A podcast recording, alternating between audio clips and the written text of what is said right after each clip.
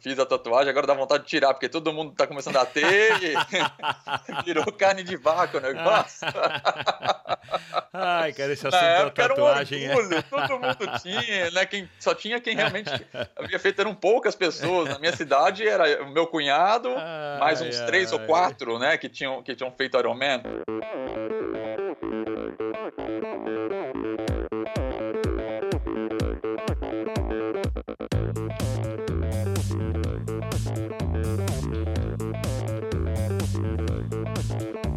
Olá pessoal, sou o Michel Bogli e este é o Endorfina Podcast. Aqui você ouve minhas conversas com triatletas, ciclistas, corredores e nadadores, pessoas interessantes que são, acima de tudo, movidas à endorfina.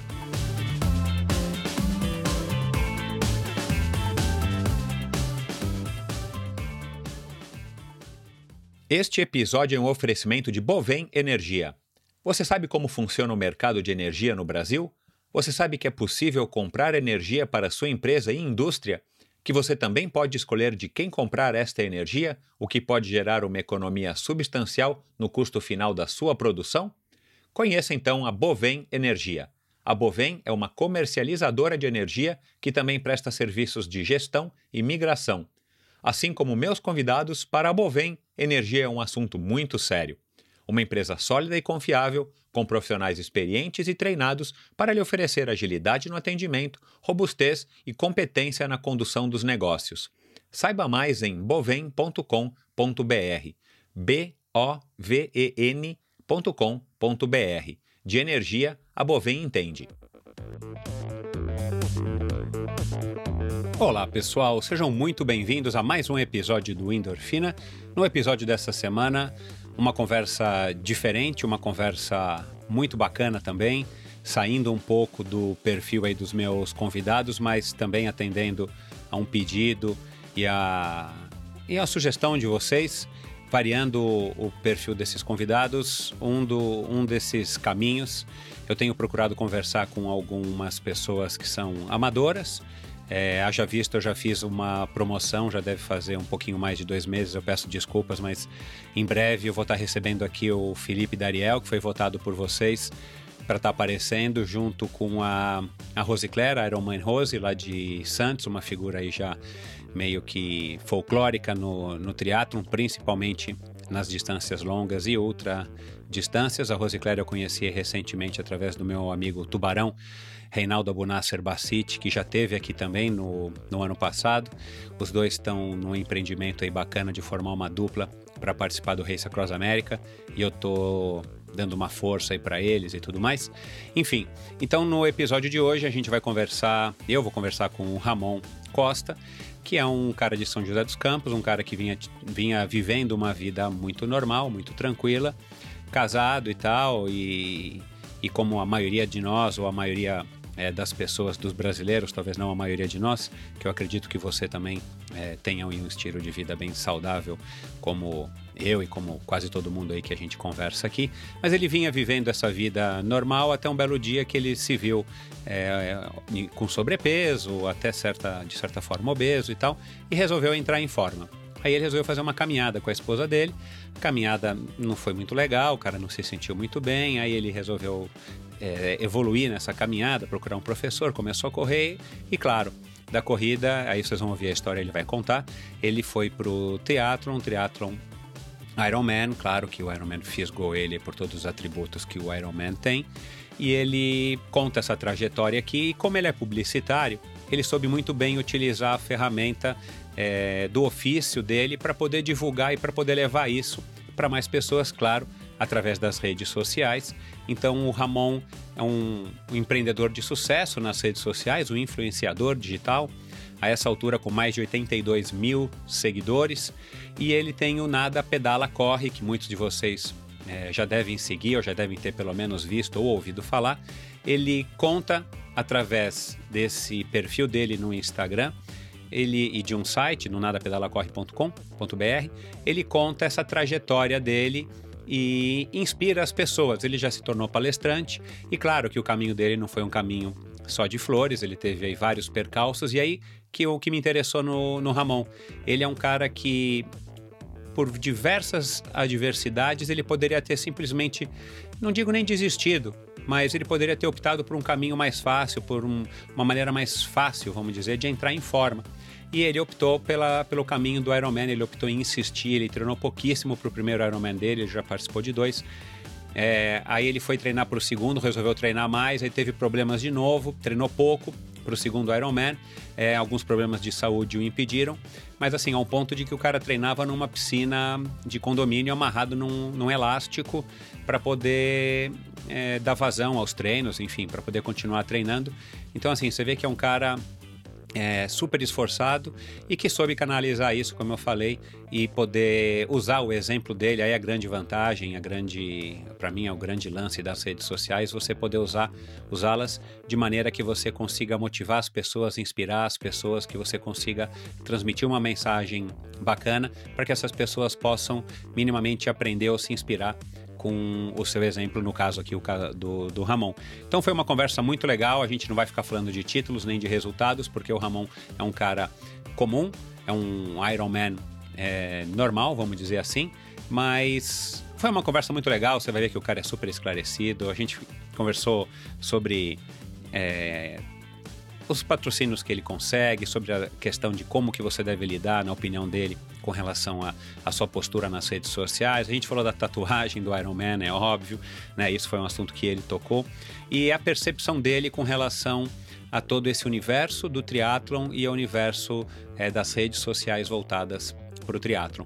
Ele agora está se dedicando já mais recentemente às ultramaratonas, é, faz aquela maratona uphill da Mizuno, que tem um patrocínio, que é patrocinador, um dos patrocinadores, um dos apoiadores dele.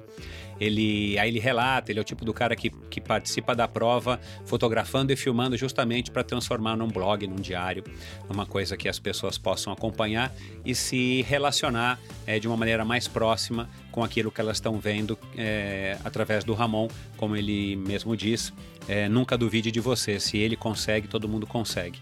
Então, uma conversa muito bacana, espero que vocês curtam tanto quanto eu curti.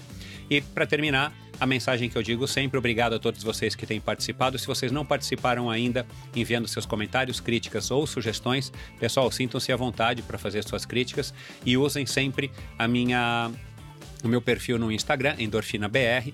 Usem lá o inbox ou os comentários, não tem problema. Façam seus comentários, suas críticas, suas sugestões. Tenho recebido muitas sugestões de convidados super legais. Pessoas estão mandando por e-mail, mas não, pessoal, podem mandar, por favor, pelo meu perfil no Instagram. É, eu fico mais do que grato e aguardem, porque os próximos convidados de agora até o final do ano são espetaculares e eu tô para gravar é, nessa semana e nas duas próximas, mais quatro ou cinco entrevistas com grandes personalidades do esporte brasileiro. Vocês não perdem por esperar. Um grande abraço, uma boa semana a todos e até a semana que vem. Valeu!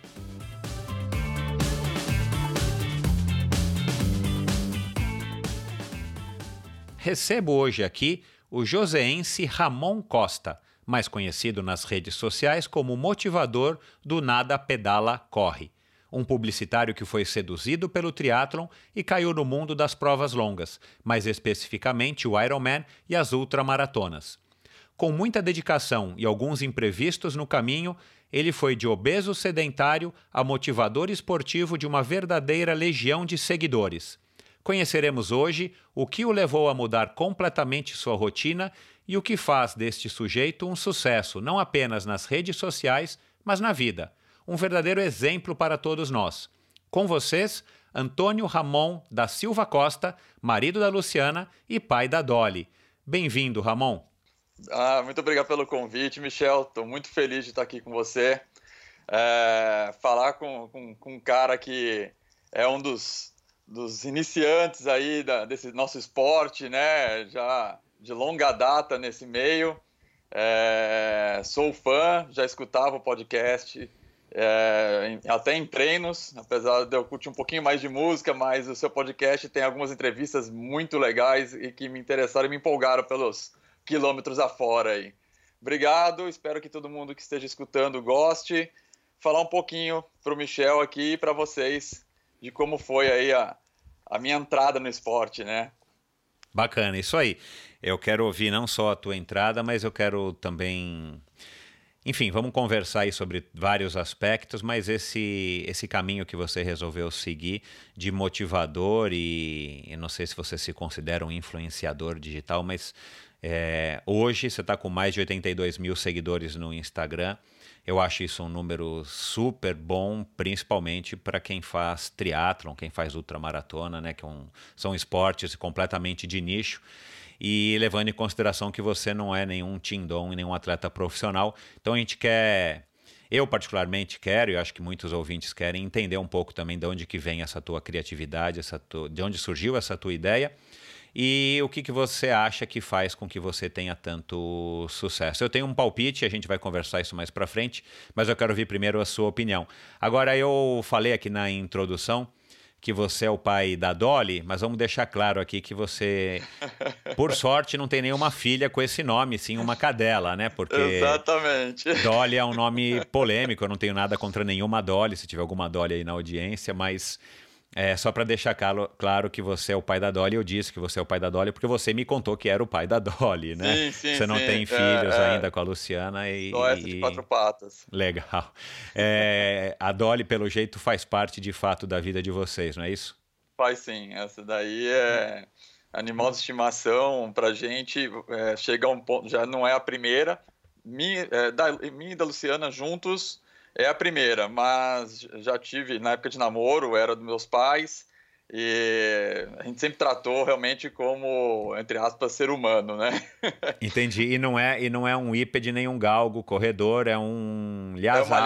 É é isso, isso. Então é. ela não participa dos treinos com vocês. Infelizmente não. A gente já tentou, mas não dá muito conta, não. Ela empolga um pouquinho, mas não dá nem um quilômetro, ela já está pedindo colo. Olha lá, a, é, eu falo isso porque eu também adoro cachorro e tal.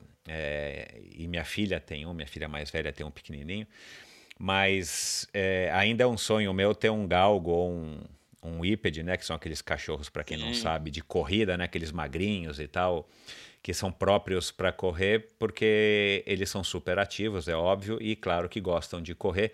Então, para quem curte fazer esporte, para quem curte correr pra, e tal, são cachorros apropriados para isso, né? E é. a saudosa Cristina de Carvalho, eu lembro muito bem, ela tinha um, acho que o Zé Caputo ainda deve estar tá com ele, o filhinho deles ainda deve estar tá com ele, e claro que ela corria muito com aquele cachorro. Mas vamos lá, vamos ao que interessa. Você é de, você é de São José dos Campos, né, Ramon? Isso.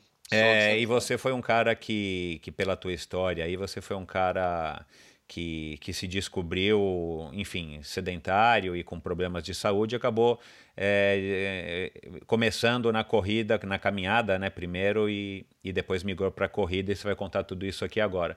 Mas a tua infância deve ter sido uma infância normal, ainda mais numa cidade do interior, embora São José dos Campos já não é tão interior como a gente tem esse conceito aqui no Brasil, né? já é uma cidade, enfim, não tão pequena. É, mas eu imagino que você tenha praticado aí bastante esporte, esporte de rua, esporte na escola. Conta como é que foi um pouquinho desse teu começo, a tua relação com os esportes. É, a minha relação com o esporte já é desde de moleque, né? Eu comecei foi na no, fazendo judô muito a contragosto, né? Minha mãe quis me colocar no judô, eu ia pé da vida para lá, não curtia muito, mas fiquei, fiquei alguns anos lá. Depois é, descobri a natação. Na natação eu cheguei até a competir pelo, por alguns clubes aqui, pela base aérea aqui também da, da, da cidade. É, mas era aquele negócio, né? Era, era natação de 100, 200 metros no máximo, piscina, né? Eu viajava competindo, tudo. Mas, mas por coisa... academia, não é, não é clube. É, não, é, o clube que eu digo aqui é tipo Pinheiros, e sim, em é, São Paulo, isso, né? Uhum. É isso. Tá. E aí, é, por conta de uma alergia ao cloro, eu não pude continuar. Cheguei até aí em competição é, para acompanhar meus colegas, só para assistir. Eu pedi para minha mãe para deixar, minha mãe conversou com o meu técnico na época tal. era garoto ainda, acho que eu devia ter aí sete anos de idade no máximo. E até que o próprio técnico falou que não, não ia ser muito bom eu ficar lá assistindo, né, para mim, e que estava cortando o coração dele também. Aí eu fui procurar outro esporte. aí no colégio, época de colégio, aí descobri basquete, fui pro basquete, também cheguei a competir no basquete, mas, sim, só brincadeira mesmo, né? É, do, do, desses mesmos clubes, né? Cheguei a, a, a, participar de algumas competições, viajar, tal, competindo com a galera. Depois eu revoltei, aí saí disso, parei um pouco com o esporte, aí fui para ter banda, fui tive, sei lá, pelo menos umas 12 bandas na minha vida. Eu sou, eu toco guitarra, quer dizer, tocava, né? Porque agora, se eu tento tocar, já me dá cãibra nos dedos. Foi, teve a fase roqueiro. Tive a fase roqueiro, cabeludo, e na época eu era bem magrinho, bem magrelo, imagina cabeludo, né? Aquele Walking Dead andando na, na rua, né? Tive essa fase heavy metal aí. Aí, depois disso, eu fui para lutas comecei na capoeira, fiquei pelo menos uns quatro anos fazendo capoeira. Depois fui para Kung Fu. Depois fui para. Aí já mais velho, já estava morando em Campinas a trabalho. E eu fui para Muay Thai. Fiz Muay Thai também mais uns dois anos. Depois eu comecei, por conta do trabalho, a, a ser transferido de cidade, de estado. Fui para Minas Gerais, tudo. E aí é que começou o problema e que eu vim parar hoje na, na corrida, no triatlo. É, não posso falar graças a esse problema, mas né, foi por causa Uma coisa problema, levou a outra. Uma coisa levou a outra. É, mas resumindo bem é isso. A minha infância de prédio, de, de, pequeno, era no prédio, condomínio, né? E tinha vários amigos, por sorte muitos da, da minha idade. Nós tínhamos um grupo de BMX, de bike, né? Bike que na época era bicicross, que a gente chamava, isso, né? Hoje da Caloi, é, é Monarch, isso. isso aí, eu também, eu também. Quando a Caloi lançou, né? Extra Light, a Light, o pessoal da, aí que da nossa idade aí vai, vai lembrar dessa, dessas bicicletas. Eu Sim, tive com uma, certeza. E a gente tinha um terreno que o prédio alugou do vizinho, e esse terreno era muito grande, nós construímos um campo, uma pista de, de, de, bicicleta lá, né? Com rampa tal. Que sorte! É, e aí a gente começou a treinar ali até que a gente chegou a uma idade que podia sair, né? Pra, ia pra rua, né? Daí fomos pra rua e começamos a procurar campinhos desses, né? É, pista de, de, de, de bicicross para poder é, brincar. E aí meu, minha, minha paixão pelo, pela bike já começou aí. Eu não sou tão fã da bike hoje em dia, eu confesso. Sou mais da corrida. Ah. Depois que eu descobri a corrida, a paixão é mais. Mas eu gosto de pedalar, eu gosto de bicicleta. Mas quando me perguntam se qual dos três esportes do triatlo eu mais gosto, aí é sem dúvida é a corrida, a né? corrida. É a corrida. Então é essa Depois dessa relação. experiência com, com a bicicross e tal, rampa e você você continuou usando a bicicleta para alguma coisa ou depois, enfim, nessa fase de infância, você é, de adolescência, você largou a bike e, só foi retomar depois quando você voltou, Não. quando você ingressou no triatlo? Não, a minha, a minha relação foi para mountain bike. Aí, como ah, aqui em São José dos Campos, a gente tem muita trilha, muito acesso à trilha e, e de, assim, rápido, né? Muito próximo do, da cidade. É, eu fui para mountain bike e comecei a fazer muita trilha e é, visitar as cidades próximas aqui de São José através de trilha, curtia bastante, troquei muito de bicicleta, é, meio que acompanhei a evolução da, da, da mountain bike, né? Você também Era começou até... com uma cruiser? Comecei com uma cruiser. é, eu tenho, eu tenho 49, você tem 43, mas assim, eu devo ter pegado bem o comecinho e você pegou o meio dessa fase toda, né? Do isso, bicicross isso. E, da, e, da, é, e das Caloi. É, é comecei, fui para Cruiser, é, depois, só depois um pouquinho mais velho, que daí eu fui para mobilete, né, Calói também, e aí você já vai para a parte motorizada, né, já está então... em outra época, aí sua busca não é tanto esporte, sim as namoradas, né. Mas foi isso. É, Agora, até... Pode falar. Agora, você disse que aí já estava, né? Você citou aí que você já entrou no Muay Thai, quando você já estava mudando de cidade e tal, Campinas, né? A trabalho. Aí, claro, eu imagino que você já, você já devia, devia estar tá formado, ou devia estar tá se formando, estudando Sim. na faculdade. Você já não era mais magrinho, aí que foi que você começou a engordar, a engordar e, se, e se viu como um cara mais sedentário e os problemas de saúde apareceram? Ou como é que foi essa cronologia, só para a gente entender é, como é que tudo começou, como é que foi essa guinada na sua vida. Legal. Na, na parte do Muay Thai eu ainda era normal, vamos dizer assim, não, não, não, não tinha dado nenhum problema de saúde, estava mais tranquilo. É, curtia a vida, né? Gostava muito de balada, tal. Minha esposa, é, até então a gente namorava, então ela ia para Campinas e lá tem bastante balada, a gente saía, ia para barzinho, a vida noturna lá é bem agitada. A gente tinha uma vida noturna bastante agitada nessa época. É só um detalhe, né? Você e a Luciana estão há 22 anos juntos? Isso. Olha lá, que sucesso, olha lá. 10 anos, Vamos descobrir, casados. dá atenção, hein? No último bloco do programa a gente vai descobrir qual é o segredo para se namorar por 10 e manter um casamento por 12, mais ou menos aí que vocês estão, Boa. né? É, é, Olha lá. é e não tem filhos na jogada, pelo menos não ainda, quer dizer. Então Não esse é o ainda, sucesso é. absoluto, olha lá. Já já aguardem, não percam no último bloco deste episódio especial sobre casamento. Boa. Ah, bom, aí, por conta desse trabalho, eu trabalhava numa empresa de TV por assinatura, já na parte de marketing, né? Ah, eu viajava muito, porque eu tinha que tomar conta. Essa TV por assinatura tem, assim como várias, né? Vocês devem conhecer. Na, tem as suas lojas que são representantes que vendem, né? Ou antena, ou assinatura, né? Na, nessas lojas. E eu, representando a empresa mesmo, é, eu viajava é, observando as lojas, dando treinamento para vendedores, observando a, a posicionamento de marca, se eles estavam é, é, munidos de, de material gráfico, toda aquele a, a parte de marketing mesmo da, de, dessa TV por assinatura. E aí eu fui transferido para Minas Gerais. E como a gente sabe, em Minas Gerais a gente come muito bem e bebe muito bem, né? Então é, é lá é difícil. Eu sempre gostei de comida mineira, imagina, estava no paraíso, né? Ah, entre idas e vindas, eu fui morar em Patinga, já lá para o lado de Valadares, né? Um calor infernal a cidade. Ah, e depois eu fui transferido, até um, um parênteses aí, essa transferência, a, a escolha da transferência aconteceu na minha lua de mel. Eu estava no navio meu chefe me ligou para perguntar, para falar, olha, eu vou precisar te transferir, é, a sua região aí já está tudo ok e tal, a gente está em mais três regiões aí que estão pegando fogo e eu preciso que você escolha. Ele me deu Fortaleza, Vitória, né, no Espírito Santo, ou Varginha, em Minas Gerais. Eu iria para Fortaleza ou Vitória, tal, né, por causa do mar. Eu sempre gostei muito de mar, mas minha esposa não curte praia. Ela gosta de ir tomar sol, tudo, mas o negócio de pé na areia não é com ela, não.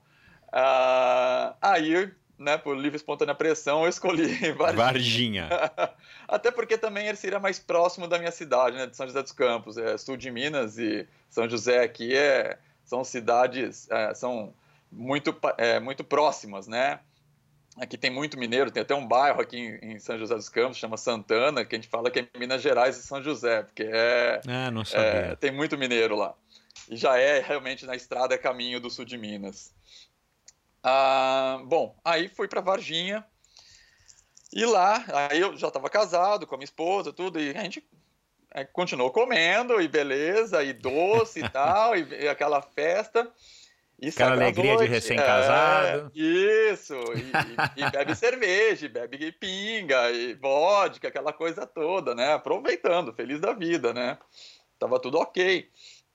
Aí até que eu fui fazer um desses check-ups que a firma pede, né, anu- anual, e fui fazer e deu lá, colesterol bombando, é, só que você não se, ne- nesse, nesse tempo todo você não se percebe engordando, né, é Claro. engraçado, ou você até percebe, mas acho que é subconsciente, você não, não tá naí, você sabe que você, se você engordar, você vai ter que deixar aquela vida, ou vai ter que realmente regrar alguma coisa, e você não tá afim, então você meio que tapa o sol com a peneira, né. E aí, beleza, eu fiquei preocupado, fiz, foi até brinco até hoje, até é, dei uma palestra recentemente num evento e eu, eu comentei lá na, na palestra, falei, fui fazer um desses exames, já viu que tem, geralmente em shopping, aquele exame que você fura o dedo e eles vão analisar, mas para poder vender o laboratório, Claro, é alguma ação. glicemia, diabetes. Isso, é, para fazer alguma ação, né, é, referente ao, ao- a alguma doença, tal, né, prevenção de alguma doença. eu fiz esse exame e, assim, o resultado, a mulher falou que eu estava caminhando para uma pré-obesidade, assim, mórbida. O pesou para mim mórbido. É, ele, ela calculou o IMC, o IMC, né? Enfim. É, é, exatamente. Tem umas, tem umas, tem umas lacunas nesse IMC, é, mas legal. Enfim, isso, não, isso, não é, é legal, é. mesmo que, que seja uma. Enfim. É, é fake, né? Vamos dizer assim, né? Porque na hora eu não entendia disso e eu falei, fiquei assustado. Até depois de um tempo eu tenho, na minha família eu tenho, é, meus tios são biomédicos, o casal é biomédico, e eu mostrei para eles, eles deram risada na minha cara, né? Falando, não, isso aqui, Ramon, tem muita coisa envolvida, não é bem por aí. Só que até eu descobri isso, né, que realmente o exame, a mulher falou uma coisa que até não deveria ter me dito, tá totalmente errado, mas eu fiquei assustado. Então, de um certo modo, foi bom. Fiquei com é, serviu para é, serviu para te alertar, né? Para mexer, né? Vamos lá, levanta do sofá e faz alguma coisa, né? E aí eu levantei, resolvi, eu falei assim, não, vamos começar a caminhar. Aí eu e minha esposa começamos a caminhar. Só que assim, a gente não aguentava uma volta no quarteirão, literalmente. Quantos anos você tinha? Eu devia ter... Esse foi o quê? Tipo 2000? 2010. Nossa, tá. Faz, enfim, faz oito anos. 2009, é, 2008, 2009. É isso. É, faz 10 anos. É. Aí, Tava com 30 e poucos anos. Isso, uns 33 anos aí. Ah, bom, começamos a caminhar, beleza. É, caminhava, ficava cansado. Aí eu falei, putz, não tô conseguindo, não é para mim, não sei o que, ah, vamos pra academia. Então, a minha esposa falou, vamos pra academia, vamos pra academia. Nos matriculamos na academia, começamos a ir, aquela coisa. Ela estava bem de saúde? Ela teve essa preocupação também de se então, avaliar? Então, ela, na época, eu não lembro, ela não chegou a fazer avaliação, mas é que eu, eu até brinco muito, porque mulher tá sempre se achando gorda, né? Tá, tá sempre se achando acima é, do peso, não posso falar é. gorda. Mas ela não tava, não, mas ela disse que sim. E daí é, elas medem muito por calça, né? Mas eu não entro naquela calça. Exato, exato. Então vamos todo mundo junto. Beleza. E é legal, porque daí pelo menos você tem uma parceria realmente ali não, junto. É perfeito, vale esse é o mundo né? ideal, é. Exato. Legal. Fomos para academia, só que nessa é, de, é, de, fazer relacionamento dentro da academia, conversar com o pessoal, fizemos um grupo lá, justamente de pessoas que não eram de, de Minas Gerais, tinha gente de tudo quanto é lugar do Brasil, também morando em Varginha a trabalho. Ah, começamos a nos relacionar e sair à noite. Só que nisso, esse sair à noite era o happy hour da academia. Quer dizer, você ia para academia para poder tentar tra tratar da saúde e sair fazer um happy hour da academia, você ia comer, beber de novo, né?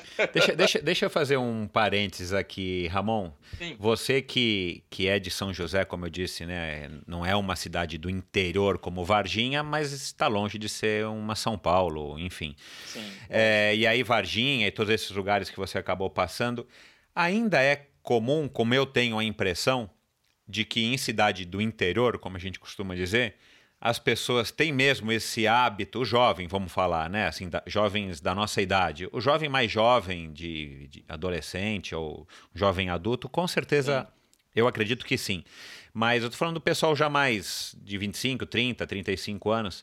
É, ainda tem muito esse hábito mesmo de sair para beber, para encher a cara e, e, de, vamos dizer assim, negligenciar o lado do, desse cuidado com a saúde, principalmente da prática da atividade física? Ou você, ou, ou enfim, já não é assim? Olha, ainda tem.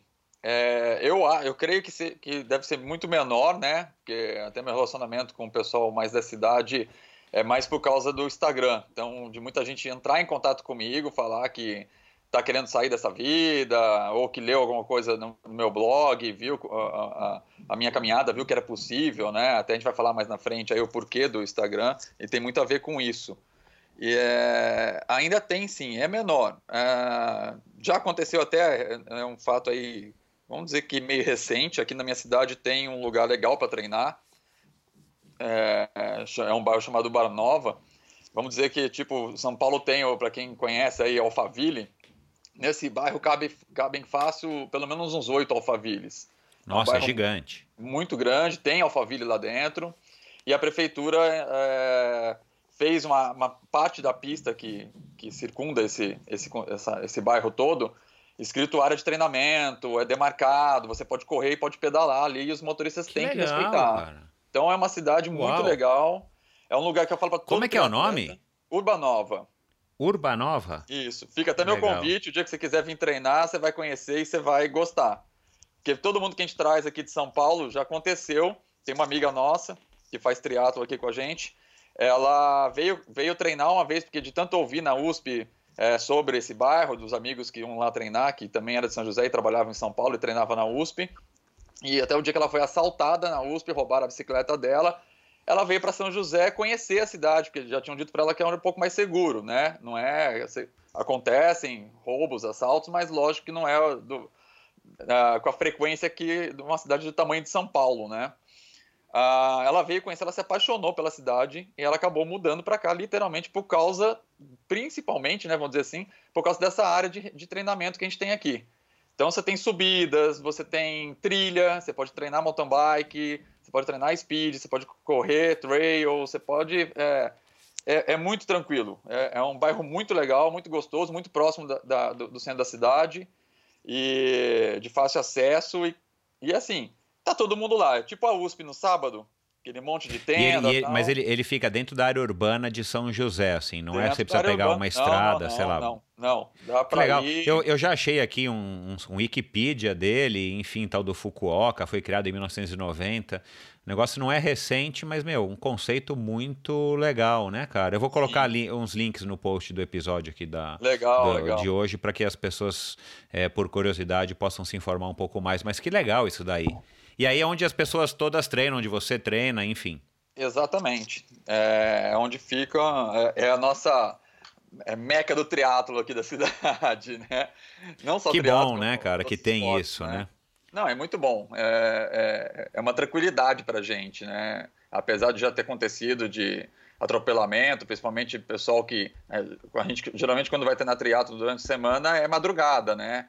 E se for tipo quinta, sexta-feira é mais perigoso porque tem a molecada voltando da balada com a cara cheia de quisuco, né? Que a gente fala. e aí já aconteceu de atropelar triatleta aqui da cidade tudo, mas é, no mesmo dia foi, é, o cara foi descoberto porque era um carro que ele deixou o retrovisor dele na bicicleta da menina, né? Vamos dizer assim. A menina quebrou clavícula, é, machucou bem feio, mas é, é enquanto ela estava sendo atendida, o pessoal do triatlo mesmo foi atrás, nos condomínios, desse carro, porque esse retrovisor que eu falei tem a, o número do chassi. Então chamaram a polícia, a polícia começou a entrar, acharam o carro do cara na garagem, bateram o chassi lá, com o chassi demarcado no vidro, e acordaram o cara e o cara estava totalmente bêbado ainda. É, Caraca, meu. É uma historinha só para ilustrar mais ou menos as coisas que acontecem, né, por aqui. Mas, é, voltando, eu treinava muito. É, treinava, né? Saía muito na, na, na, na balada, etc., depois da academia, com a galera. Aí até que a gente. Eu peguei, eu resolvi sair da empresa que, que eu estava trabalhando para voltar para São José e abrir a minha agência de publicidade aqui. É, voltando para cá, é, encontrei com alguns amigos, até de infância também, e que já estavam nesse meio da corrida. E conversando, papo tal, é, eles comentaram: pô, você não começa a caminhar e tenta treinar para começar a correr tal, né? Bom. Aí eu comecei a pensar nesse, no negócio do meu exame médico, né, de que eu estava precisando, e, e, quando eu voltei para cá, minha família já começou a falar que realmente eu estava mais rechonchudo, né. Aí, num, aí resolvi fazer mais um exame, nesse exame deu que eu estava com hipotireoidismo. Ah. Ah, então descobri também o gatilho aí. O médico falou: olha, você vai ter que tomar um remedinho que vai ser pro resto da vida, mas você precisa realmente fazer exercício físico, porque seu colesterol também está alto, tem muita coisa complicada. E aí as, é, a sua vida não vai tão longe assim, não. É, e aquilo é. me assustou de novo, né? aí vamos lá. Esse a vida não vai tão longe é, é péssimo, né? De é se péssimo. ouvir. É, é, é alguns entendem o recado, outros não, né? A gente conhece, né? Sempre tem alguém, alguns aí que não, não, não ligam, né? Até fazem pior às vezes. Mas eu aí eu comecei a, é, conversando, né, com esse pessoal, tal, falando, falei, pô, interessante, vamos começar a caminhar, tal. tentei voltar com a minha esposa a caminhar. A gente caminhava, mas male male duas voltinhas no quarteirão, no parque e tal, é, ainda era muito cansativo, né? O preparo físico nosso era ridículo. Até que um dia eu estava no shopping resolvendo um assunto lá no, na, no Poupa Tempo lá. E eu passei, vi um stand de uma corrida que ia começar é, em São José, ia ser a primeira etapa, eles estavam lançando essa corrida em São José dos Campos, tal, eram três etapas no ano. Aí eu fiquei interessado, lembrei daquilo que tinham comentado comigo, pô, tenta, vai numa corrida só para você caminhar mesmo e sentir a vibe, né? De repente isso te anima, porque é, eles falavam que era realmente diferente, né? Você ia ver pessoas até mais, bem mais velhas que você, mais gordas às vezes, né? Do que, do que eu, tudo. É, é, caminhando ou correndo também, e isso podia servir de incentivo. Fiz a minha inscrição e eu fiz a inscrição da minha esposa também. Cheguei em casa, fui dar a notícia para minha esposa toda animado, falei, eu fiz inscrição. Que, como assim você fez uma inscrição numa corrida? A gente não aguenta mal caminhar três postes de rua, não sei o que, mas, mano, des descarregou em cima de mim, né? Aí, muita conversa tal, expliquei o que me falaram, né, pra gente testar. Falei, vamos tentar no curso tal. Consegui convencê-la e fomos para o dia da, da, da, corrida. Chegou nesse dia, eu tenho até uma foto, depois se quiser eu te passo a foto dessa, dessa primeira prova.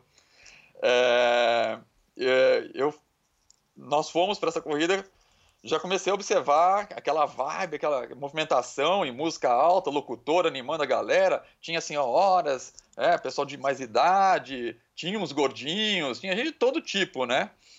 Aí, beleza, fomos, nos encaminhamos para a largada, tocou a corneta, ali eu já fiquei arrepiado. Falei, nossa, né? É emocionante, né? O que é, a corneta até hoje, acho que para todo mundo é, um, é, é, a hora que, que faz bater mais forte o coração, né?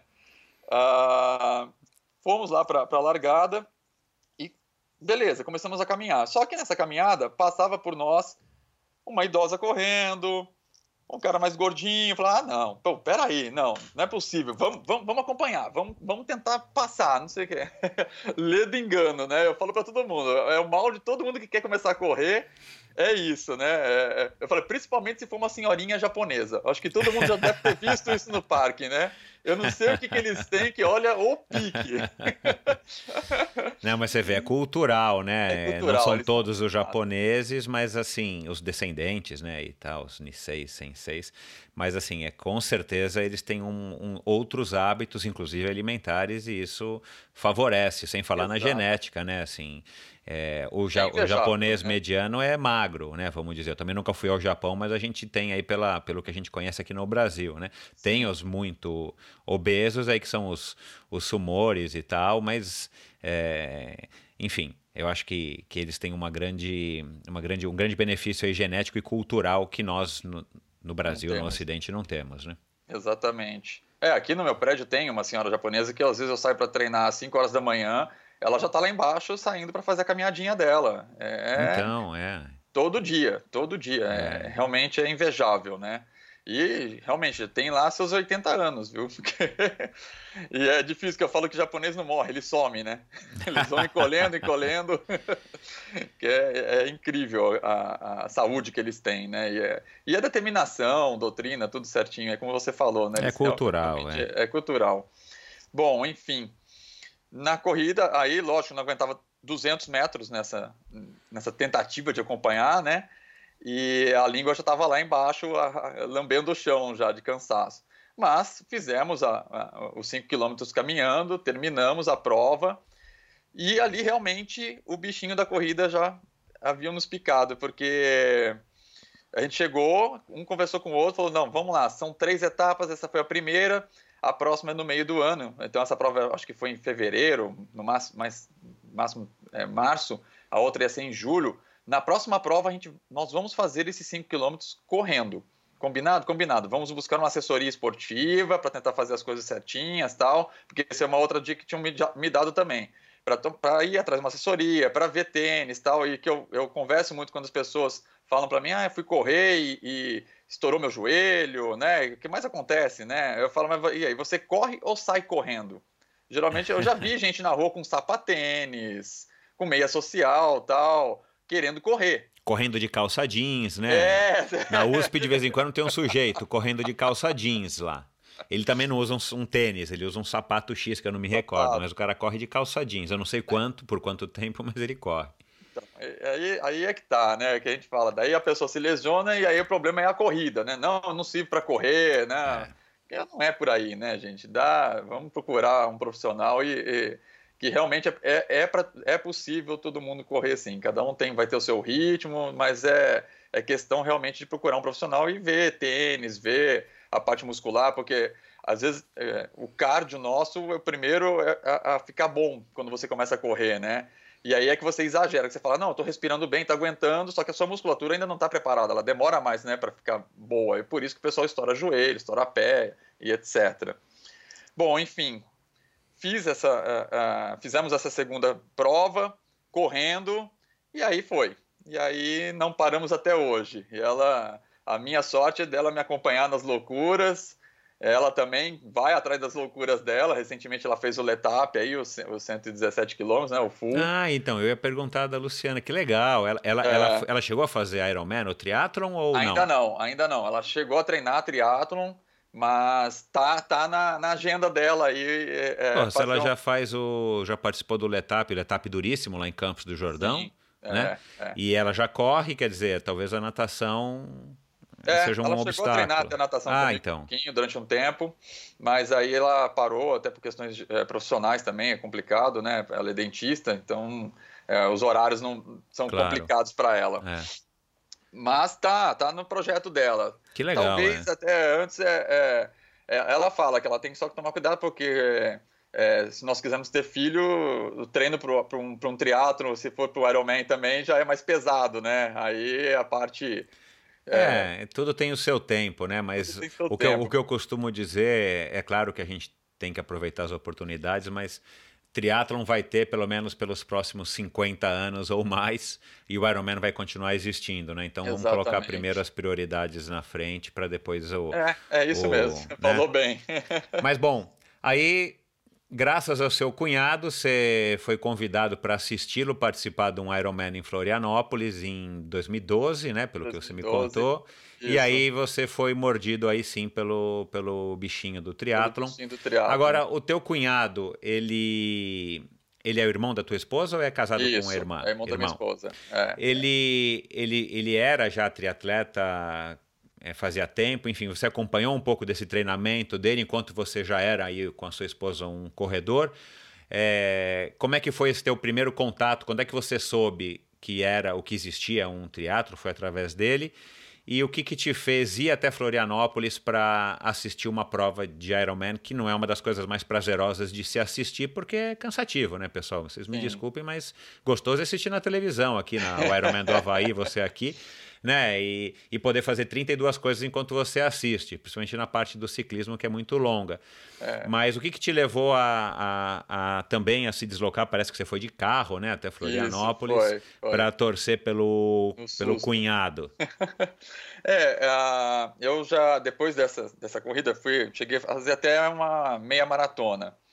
Aí eu comecei, fiz a meia maratona e aqui em São José também começou uma etapa do duatlon do Atlon ah, do Vale, é. que é uma uhum. prova, agora já está bem conhecida aqui, já é federada. É, eu já ouvi tudo. falar dessa prova. É. é uma prova muito legal, inclusive está para acontecer aí.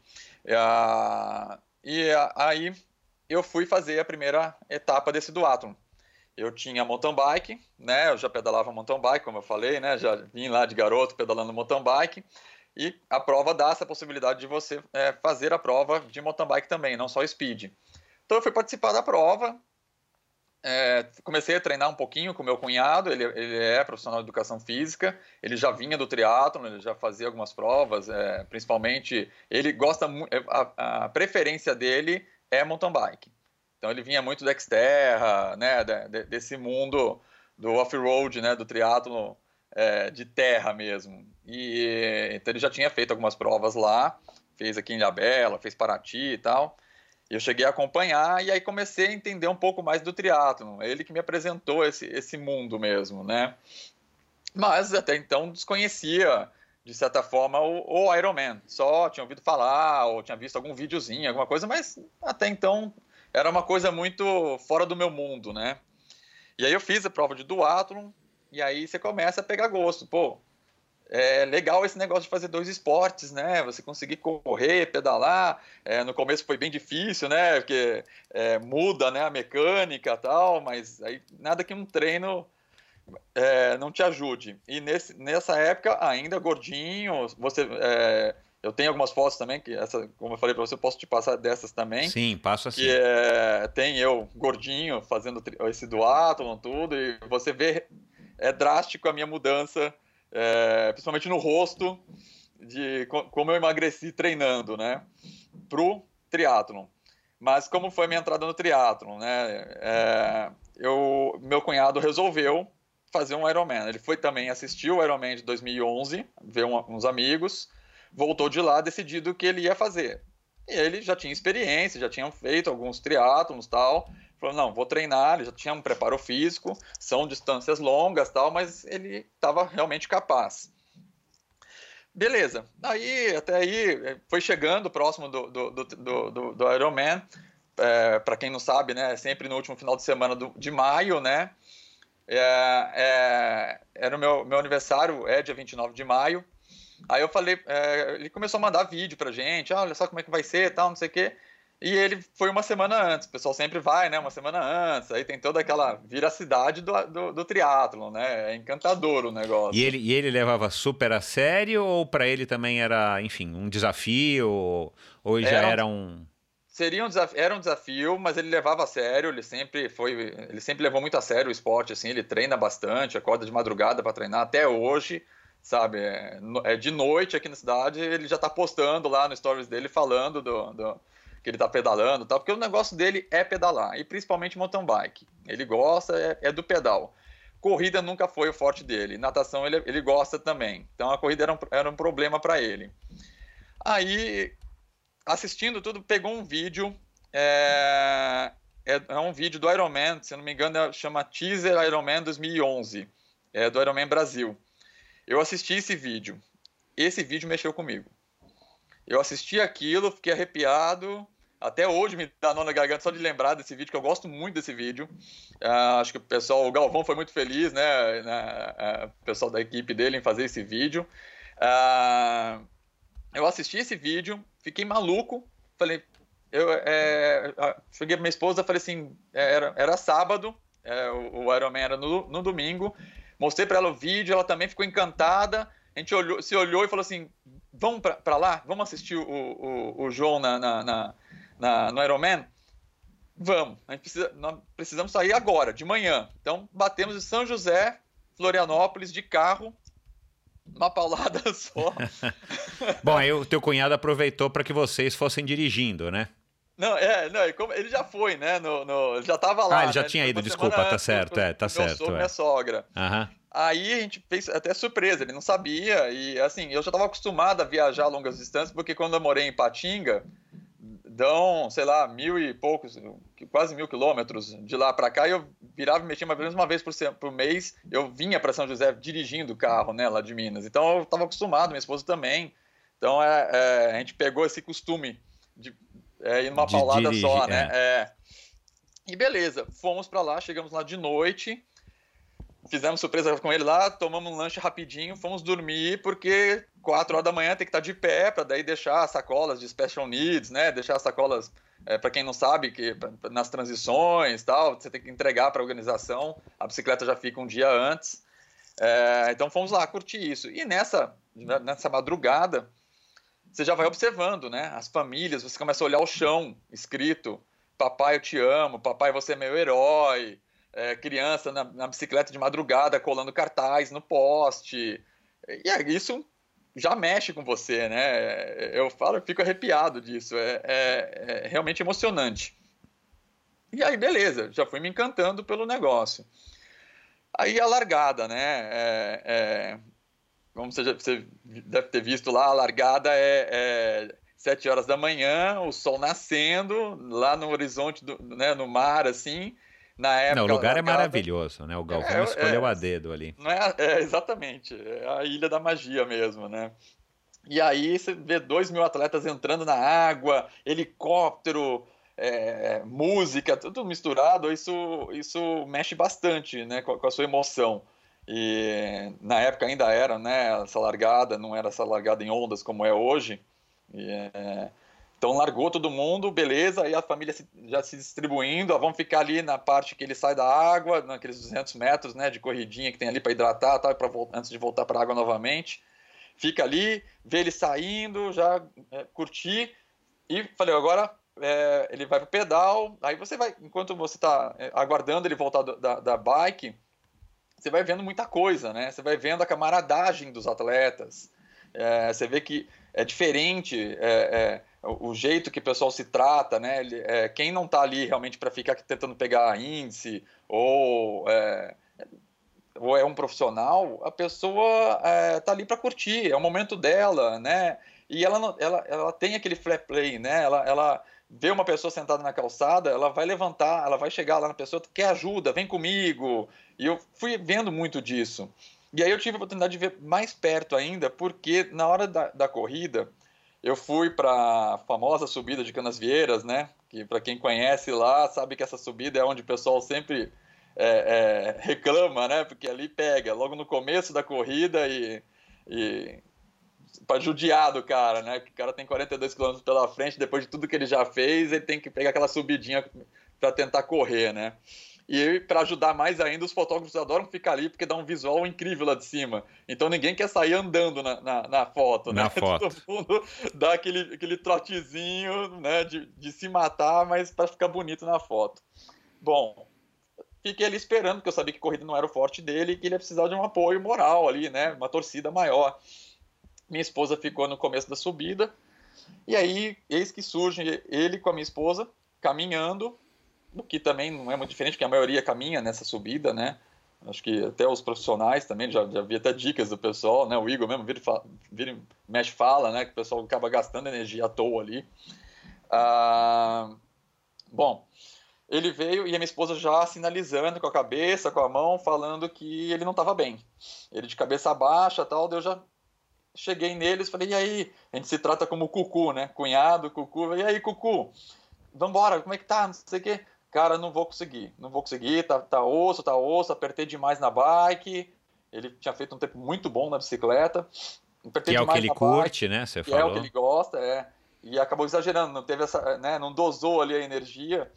E ele estava quase desistindo. Eu falei, ó, vamos fazer o seguinte, eu sei que não pode ter acompanhamento aqui, não pode ter ninguém, né? você não pode ter ajuda externa, mas eu vou tentar te acompanhar, vou tentar correr próximo de você para te dar um apoio. Eu vou correr, meu hotel ficava próximo de Canas Vieiras ali, corri, me, como eu, eu digo, né, entre aspas, aí, me fantasiei de triatleta, né, na época, coloquei roupa, tudo que eu tinha levado, porque eu queria correr lá, né, no dia seguinte e tal, e me vesti e fui correr com ele.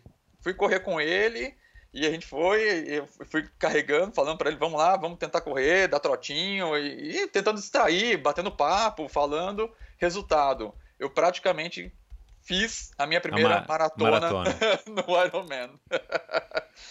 e ele terminou a prova, feliz da vida, eu também, já, já encantado com, com tudo isso e tu, tudo que eu vi nessa, né, na, na na, durante essa maratona, né, a, a camaradagem, o clima tal, eu voltei de lá falando, eu preciso fazer esse negócio, eu preciso fazer esse negócio tal. Aí conversando com meu cunhado, ele me xingando, falando, você não vai fazer, você nunca fez triado, você já só correu uma meia maratona até hoje. Né? Não pensa só porque você me acompanhou lá que isso, né? É. Você não, você não tem nem bicicleta, você tem uma mountain bike, você não esquece, você não nada desde garoto, né?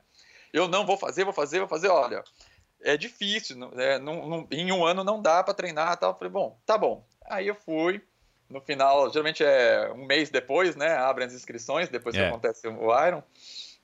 E eu fui fazer tentar fazer inscrição, porque naquela época ainda terminava a inscrição muito rápido, né?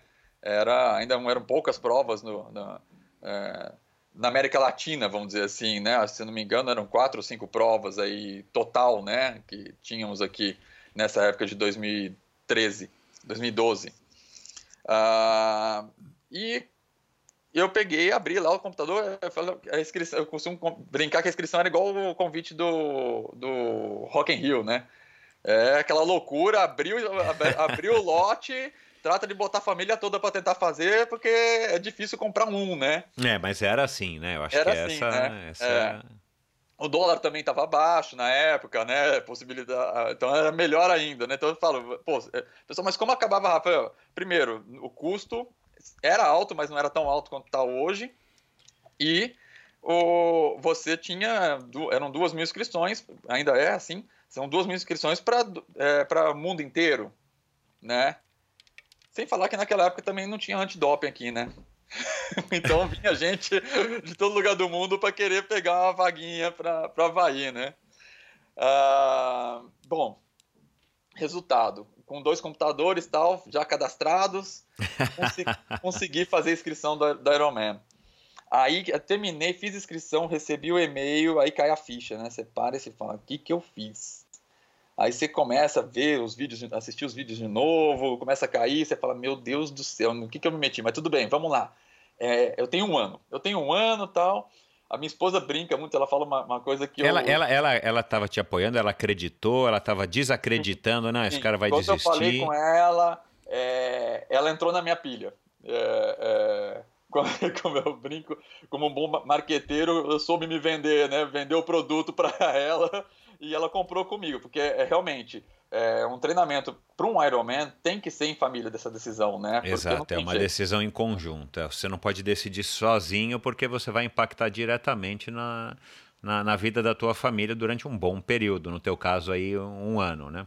Exatamente. E, e, eu já vi gente, casais se separarem porque ele ou ela resolveram Exato. fazer. E complica, né? A gente sabe que tem os longões, os famosos longões de final de semana, que você não vai almoçar em casa. Isso. Vai é. sair, festinha de família, né? Etc. É, é uma dedicação da família, né? E se você tem filhos, igualmente, tem que participar eles, Exatamente. enfim. Agora, é, você falou do clima, e claro que é muito legal a história da atmosfera e tal, mas teve alguma coisa assim especial que te chamou a atenção lá na prova que você falou, putz, cara, isso. Porque, claro, a gente vê coisas muito legais por aí e nem sempre você quer participar, ainda mais de um Ironman, que realmente é um desafio é, para quem, enfim, para quem é iniciante ou nem é iniciante como você era na época, é um desafio quase que impensável. O que, que fez você acreditar que você conseguiria? É, isso, eu... Isso, isso, eu acho que é uma mágica do Iron Man. Acho que esse é um, esse é um, é um é uma característica do triatlon, né? Eu não sei se nos outros esportes é assim. A maratona a gente sabe que é e, e, e, já viveu esse boom, tanto é que a maratona cresceu aos níveis de participação e de quantidade de competições que tem hoje. Sim. Mas o Ironman, é, a gente sabe que não é impossível de se fazer. Quem já fez um sabe que não é impossível, pelo menos não para a grande maioria das pessoas mas no começo assusta um pouco as pessoas, né? Se você contar Exato, aí para é. todo mundo a sua volta no teu trabalho e tal, muita gente se impressiona. O que, que você acha que fez com que você é, não pensasse na dificuldade ou na possibilidade de não conseguir, e sim na possibilidade de, tipo, cara, eu vou me inscrever e vou? O que, que te chamou mais a atenção? Eu vi muitas pessoas ali que, se eu encontrasse na rua, nunca ia imaginar que faria um negócio desse. Sabe? É, é, desde idade, assim, pessoas com idade realmente bem, bem elevadas, assim, que eu vi, completando a prova, tortos, mas completavam, né? E depois você vai descobrir quem é, ver que, é um, que tem uma senhora lá que já faz Ironman há tantos anos, uma americana, e aí, né? É uma coisa louca, assim. É, é aí você, você fala, poxa, é possível, né? E de repente é, é, um, é um, um start aí para eu realmente treinar mais, tentar focar mais, porque eu ainda estava gordinho, né? Eu ainda ainda estava eu, eu gostava de praticar já o esporte, eu já, tava, já tinha sido picado pelo bichinho da corrida, mas eu não tinha é, essa determinação que eu tenho hoje para treinar, para falar eu consigo, eu posso, é possível, né? É, aí uma das coisas até que me ajudou muito a, a, a decidir fazer a inscrição foi quando eu voltei do ar e eu fui conversar com meu, meu até então, na época eu era professor de, de musculação, que eu fazia academia, ele, eu fui conversar com ele, ele era, ele já, ele já foi ciclista profissional, ele já foi, é, foi é, do atleta também, né, já fez muitos duatos pelo, até pelo mundo tal. E conversando com ele, ele virou para mim e falou assim, Ramon, isso não é para você. Essa frase até hoje eu uso ela, é, sabe aquele negócio tem o copo meio vazio, meio cheio, né? Eu, eu uso como meio cheio e é aquele negócio do até pé na bunda empurra para frente. É, Esse foi o melhor conselho que você recebeu foi, até hoje. Foi. Melhor opinião. Aquilo mexeu comigo. Aí que eu realmente fui, voltei para casa, conversei com a minha esposa, falei, vou fazer essa porcaria dessa inscrição, e ela também adora comprar uma briga, então ela também foi uma das coisas que ajudou. Vou esfregar a medalha na cara ela, do, do, é, do, meu ela, professor. Você consegue, você vai, ela me motiva muito, é, parceiraça, assim, e fiz a inscrição, e aí que entra também a história do, do, do Instagram, né, é, é o porquê que eu montei o Instagram, né, na verdade eu já tinha até o Instagram. Que era um Instagram pessoal, né? Era um Instagram pessoal, eu montei também em 2012, porque o Instagram ele teve o boom em, dois, em abril de 2012, né? Eu montei o meu, se não me engano, foi em fevereiro, alguma coisa assim, porque já tinham lançado lá nos Estados Unidos, aquela coisa toda, e eu, por ser profissional de marketing, né, tava sempre ligado nessas coisas. E fui fazer o Instagram, mas normal, fazia fotos comuns de vez em quando, né? E tranquilo. Aí eu falei, ah, quer saber? Eu vou começar a relatar esse meu treino porque até entre, entre amigos e papo, assim, o pessoal começou a querer entender um pouco mais o que era um Ironman, porque, né, como eu falei, existiam pouquíssimas provas aqui na América Latina, então não era uma coisa realmente que todo mundo... Até eu brinco muito... É, é, com a tatuagem, que eu fiz a tatuagem, agora dá vontade de tirar, porque todo mundo tá começando a ter virou carne de vaca o negócio. Ai, cara, esse assunto da tatuagem um orgulho, é. Todo mundo tinha, né? Quem, só tinha quem realmente havia feito, eram poucas pessoas. Na minha cidade era o meu cunhado, ai, mais uns ai, três ou quatro, né, que tinham, que tinham feito Ironman. Então, é, é, era legal. Hoje em dia tá todo mundo querendo Faz fazer, igual um né? amigo meu. Um amigo meu se arrependeu de que fez, é. mas ele fez o Ultraman depois, aí ele fez a do Ultraman em cima da do Iron Man. Ah, bom. É, Pelo menos por um tempo ele está ele tá mais exclusivo, não sabemos até quando, né? Parece que a Gostei genética está melhorando, né? O pessoal está conseguindo fazer coisas extraordinárias aí, né? É, mas piadas à parte, eu já fiz várias vezes piadas sobre isso. Eu não tenho tatuagem é, de Iron Man, tenho tatuagem, mas é um de Iron Man. E a gente brinca que a Fernanda Keller não tem, o Mark Allen nem o Dave Scott tem. É, e provavelmente nenhum dos grandes campeões tem. Mas eu entendo, né, o porquê que as pessoas fazem isso, e você é uma prova uhum. viva disso, você sabe. Naquele momento foi uma coisa que te marcou, e a tatuagem é Exato. é muito isso, né? É. Você não pode achar que a tatuagem que você fez, igual a mim, com 16 anos, ela vai ser, ter o mesmo significado com 49, é. mas você tem que olhar para aquilo lá e lembrar de uma fase que você viveu, e é isso aí, né? Minha filha de 19 é, é, anos acabou de fazer três tatuagens pequenininhas. E eu tô deixando ela curtir, é isso. E, cara, quando ela tiver 40 anos ou 60 anos, não vai ter o mesmo impacto, mas ela vai lembrar de uma fase que, que para ela significou o que ela resolveu tatuar no corpo, né? Isso, então, é. eu acho que a tatuagem do Iron Man não é para ser é, removida. Aliás, eu acho isso sim, sim, é, é um equívoco. Porque, porque é, é marcou, marca né? uma fase no sujeito, na vida da pessoa, né? Mas bom, vamos lá. E aí, bom, aí é, fiz a inscrição, legal, liguei pro meu cunhado, levei bronca de tudo quanto é coisa, falou um monte, blá, deixei. Agora você me ajuda a comprar a bicicleta, né? Vamos lá comprar uma bicicleta. Aí, legal, comprei a bicicleta e ele ficou mais bravo ainda, que ele falou assim, bom, é, porque ele também ia, ele ia fazer novamente, porque ele não ficou feliz com o resultado dele por conta da corrida, né? Que ele queria, falou, bom, vou treinar mais corrida e vou fazer o Ironman agora para arrebentar, né? Para ir bem mesmo, né? E aí ele falou, só que por já, já ser triatleta, já ter o preparo físico, ele não ia começar, óbvio, no inverno a treinar, né? Geralmente a gente começa a treinar agosto, né? Por aí, né? Setembro. Ele falou: Bom, vou ter que treinar no inverno com você, porque você só tem um ano para treinar e o negócio não vai, não, não vai dar certo. Aí, resultado era é, conseguir comprar bicicleta, bem simples, bem de entrada, mas né, era o suficiente. E aí eu nessa época eu trabalhava, eu tinha é, eu trabalhava, eu tinha a minha agência, trabalhava pro, é, em Santo Antônio do Pinhal, no marketing da prefeitura. É, eu era diretor de marketing da prefeitura, então eu ficava praticamente a semana toda lá. Só saía de lá para poder vir pedalar na Cavalho Pinto, na, na rodovia aqui, com ele de madrugada, voltava para lá, trabalhava. Na hora do almoço eu arranjei uma piscina de água é, de cachoeira, água natural. Imagina, né? Junho, em Santo Antônio do Pinhal. Em Santo Antônio do Pinhal, Deus do céu. cidade vizinha de Campos Jordão, para quem não conhece, né? A, a, a, piscina tinha ali seus 12 graus para menos. Eu de roupa de borracha, já tinha comprado a roupa de borracha justamente para começar a treinar né, o quanto antes. Eu saía eh, dali na hora do almoço que eu não conseguia falar. Eu estava, na época, eu comecei a fazer é, musculação numa academia local lá da cidade e o, o dono da academia, ele começou a me treinar na natação.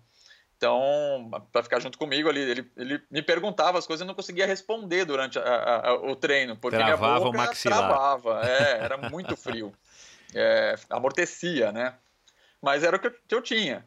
E aí, até eu digo que foi bom treinar em Santo Antônio, porque é altimetria, né?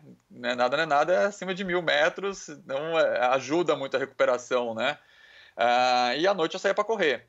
Isso quando eu não dava aula em São José dos Campos na, na faculdade. Eu dava aula no curso de marketing. Então, por isso que eu, eu, eu até arrepio quando o pessoal vira para mim e fala assim: eu não tenho tempo, por isso que eu não pratico esporte. Fala, você falou com a pessoa errada. tempo a gente arruma, entendeu? Exato, é. É, desculpa dar quem não quer fazer. Então, não vem com Agora, esse... nessa, nessa tua ideia, nesse teu objetivo maior de fazer o Ironman, você, obviamente, que você tinha na cabeça, você já tinha planejado de participar de alguns triatlons mais curtos no caminho, porque afinal de contas você, não, você já tinha participado de duatlon, que é parecido, mas na verdade está parecido, mas também não tem nada a ver com triatlon, né? Você, é, é, você é. precisa, enfim, participar é, de um triatlon para você entender minimamente o que, que é um triatlon, aí sim para você ir imaginando que vai ser um Ironman. E você tinha então é, preparado na, na, sua cabeça ou conversado com seu professor de fazer uma prova aqui, outra ali, Santos, sei lá. Então, ele queria muito que eu fizesse, mas demorou muito para eu realmente fazer um triatlon antes de ir para o Ironman. A ponto de, de, eu fazer o Olímpico de Santos. É, no mesmo ano que eu fui fazer o Ironman. Então, eu fiz o Olímpico de Santos, acho que foi final de, de fevereiro, começo de março, alguma coisa assim. Para maio eu tá fazendo o Ironman. Que foi Internacional de Santos. Que foi Internacional de Santos. Uhum. Eu ali foi aí entra a frase que eu até comentei, no, falei no começo que somos eu, todos capazes. Não, a minha esposa ela fala uma coisa que é verdade, é, é a ignorância às vezes é uma benção.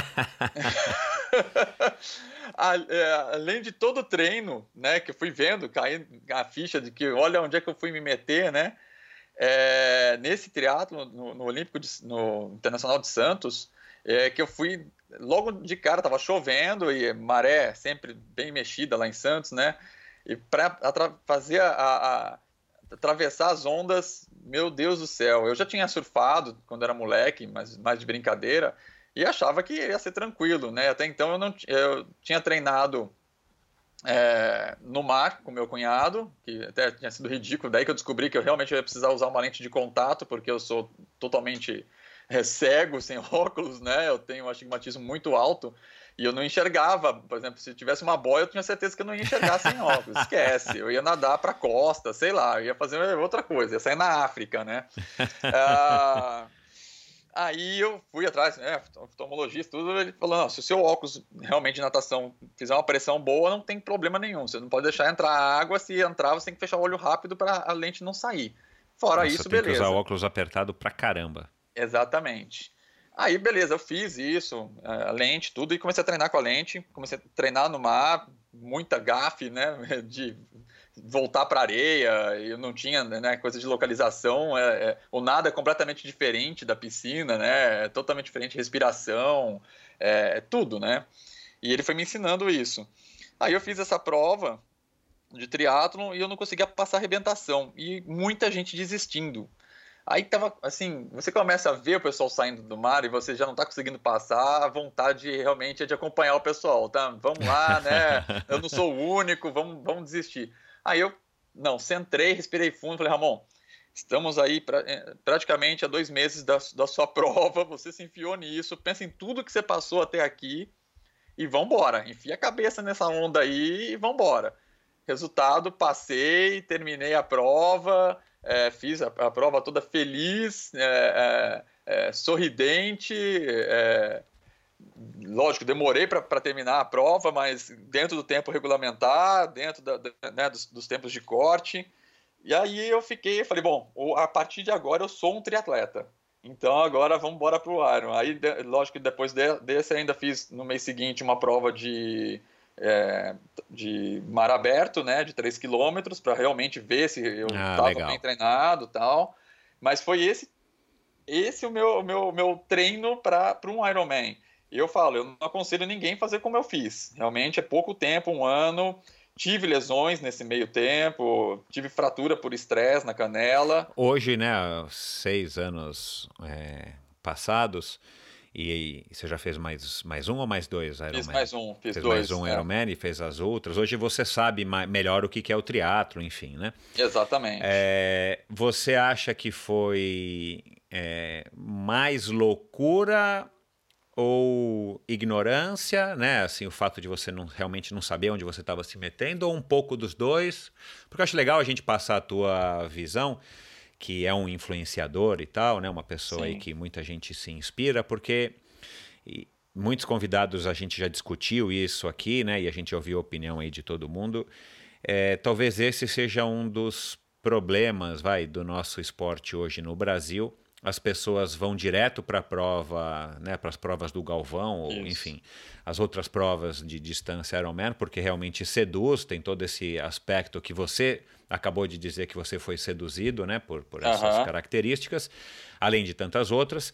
É, e as pessoas acabam queimando etapa, inclusive treinadores. O próprio Marcos Paulo Reis disse isso aí no episódio que a gente gravou pós-Cona com o Leandro Macedo, que isso não é uma não é uma coisa que ele gosta como treinador, até do ponto de vista profissional, porque o cara vem, faz uma, duas provas, ou faz uma, o cara consegue o aval de ter a tatuagem do Iron Man e eventualmente o cara, né, ou não vai, não quer mais brigar com a esposa, ou o cara se quebrou e está com uma fratura por estresse, ou está com algum exato. problema de saúde, o cara acaba não voltando, então não é o triatleta recorrente. Isso que teria que ser a, a, grande, a grande base de triatletas que a gente tem no nosso país, ou no mundo inteiro, e não o cara que faz uma prova ou esporádica, ou pelo menos uma prova cada uma prova por ano, que é só um Ironman. Né? Esse cara é um uhum. triatleta, sem dúvida nenhuma, mas assim, é um cara que não sustenta a, o business Sim, é, do triatlon é, como um é, todo, né? Exatamente. Então, para você foi mais loucura ou, ou, ou essa história de que o cara te falou, não, você não vai conseguir? Ou foi ignorância ou um misto? Isso é um misto. É a loucura, a ignorância. É, é... Faltou orientação, você acha? Alguém chegar para você e falar e ter falado sem, sem querer te desafiar contra como foi esse professor, uhum. mas alguém chegar, te acolher e falar, cara, olha, é o seguinte, vamos fazer assim, assim, assado, nananana. É, você acha que teria mudado a tua opinião? Não sei. É, bom, meu cunhado tentou, né, durante um bom tempo, mas eu sou teimoso. Esse é o problema. Eu sou muito teimoso. Então, quando eu boto uma coisa na cabeça, é difícil tirar, né? Eu acho que é, e aquilo que eu falei, na época não tinha, não tinha muita gente envolvida nesse meio, então é, era uma, uma loucura que você achava que era possível, né? Mas é como eu acabei de falar. E aí, eu, nesse meio tempo, eu tive fratura por estresse, tive que ficar três meses parado, sem poder treinar, sem botar o pé no chão, né? Nem, nem o ciclismo podia. E natação... Você não chegou a treinar nem 12 meses, foram nove não cheguei meses. A treinar, é, é, exatamente. Ah... Mas hoje você, se você pudesse voltar ao tempo, né, que a história do si não existe, mas você teria feito diferente ou para você valeu diferente. a pena teria feito diferente, teria feito o, vamos dizer, não digo uma preparação mais uma longa. preparação, faria um outro triatlo, faria um 70.3, né, treinaria para um 70.3 primeiro, para depois é, ir para um, um, um Ironman, até porque é, acho que eu, eu, cheguei a comentar com você, é, eu estava estudando educação física. Eu, ah, não, agora, você não falou. no último ano eu tranquei. Esse ano eu tranquei, 2018. Ah, você está estudando agora, tá? Tô, entendi. Tô, tô. Uhum, não, você não havia comentado, causa, não. Por causa disso tudo, né? Eu, eu resolvi estudar e é, porque é uma coisa que eu gosto muito para entender melhor. Então agora eu sei realmente a loucura que eu, que eu fui parar, assim, eu, é, por mais que o pessoal tenha falado, tá, mas você acaba estudando, você vê a parte de anatomia, tudo, nossa, não era, não foi à toa que eu tive lesão e é, e é o meu conselho para todo mundo. Quando o pessoal pergunta, fala, ah, Ramon, o que eu quero fazer, não sei o quê. Olha, não é impossível, mas primeiro faça, né? É, não é o melhor caminho, né? Vamos não é, dizer. É, não você é, não precisa, não é. você não precisa, tipo, na minha época eu fui super cauteloso e me arrependo, mas eu fui competir eh, Ironman quando eu já estava, sei lá, seis anos, sete anos de profissional e eu já estava não tão não tão afim, vamos dizer assim, eu estava já mais desanimando com o esporte. É, enfim, não estava mais tão motivado. E eu acho que eu perdi a oportunidade de estar tá me desenvolvendo mais num Ironman ou ter experimentado mais vezes o Ironman.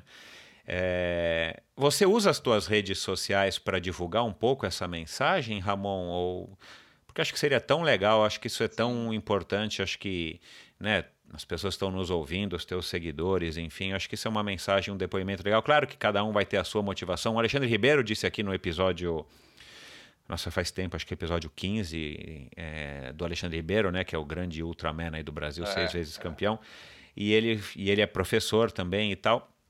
E ele falou uma coisa que também é verdade. Às vezes, quem é você, né, como professor de educação física ou como um cara super experiente, para chegar para um, uma pessoa e falar: não, não faça. Se às vezes para ele aquele momento é o momento que ele tem para fazer, você não sabe enfim, os problemas pessoais, as frustrações, as motivações de verdade que o cara tem é, para estar tá fazendo aquilo, né? E, e, enfim, o ser humano é, é, um ser complicado do ponto de vista é. psicológico. Então, assim, quem somos nós para dizer não, não faça, eu te proíbo?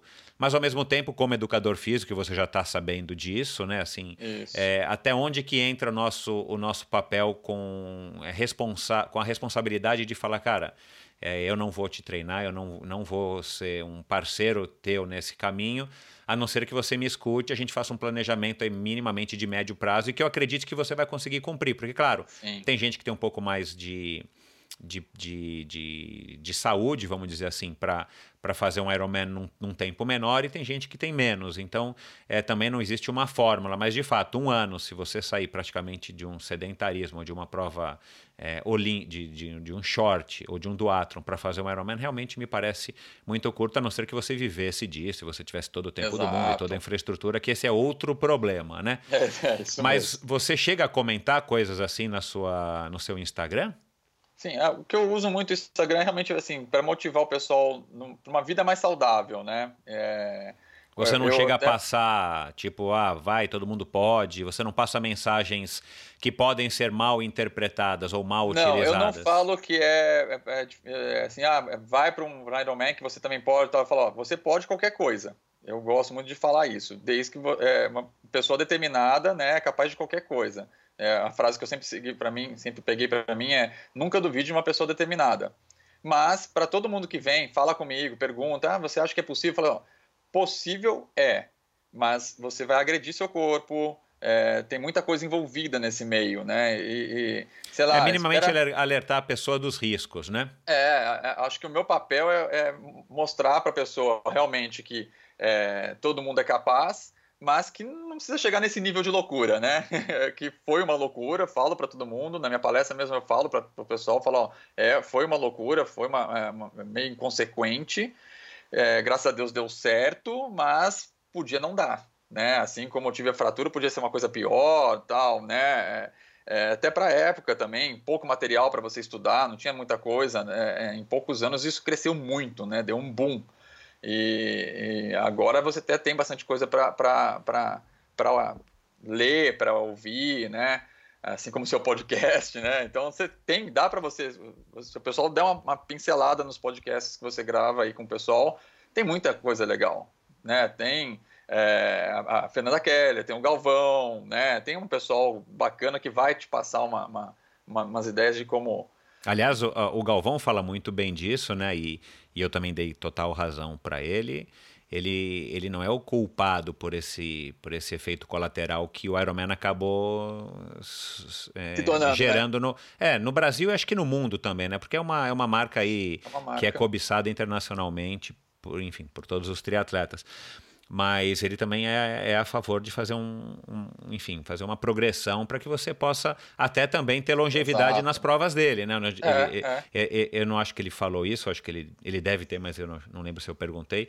Qual é a taxa de pessoas que são que estão estreando no Ironman dele a cada ano? Né? E, e, se essa taxa é muito alta, acaba não sendo legal, porque aí sim tem gente que faz um ano e não volta nunca mais, ou volta sim. a cada três anos, o que também não é legal para ele como business, né? Como negócio. Exato, é, é, né? É. Agora, só uma pergunta: você falou da fratura por estresse, você ficou três meses parado sem poder pisar no chão, e você não desistiu por quê? Tua mulher não quis te convencer, o teu cunhado aí não ficou lá, né? O diabinho na tua cabeça. Ramon, é. três meses sem fazer nada, cara, você vai ficar só é, vai, vai, treinar, vai treinar durante só nove meses no total. Foi há quanto tempo do Ironman? Isso foi ainda no ano, no ano de 2013.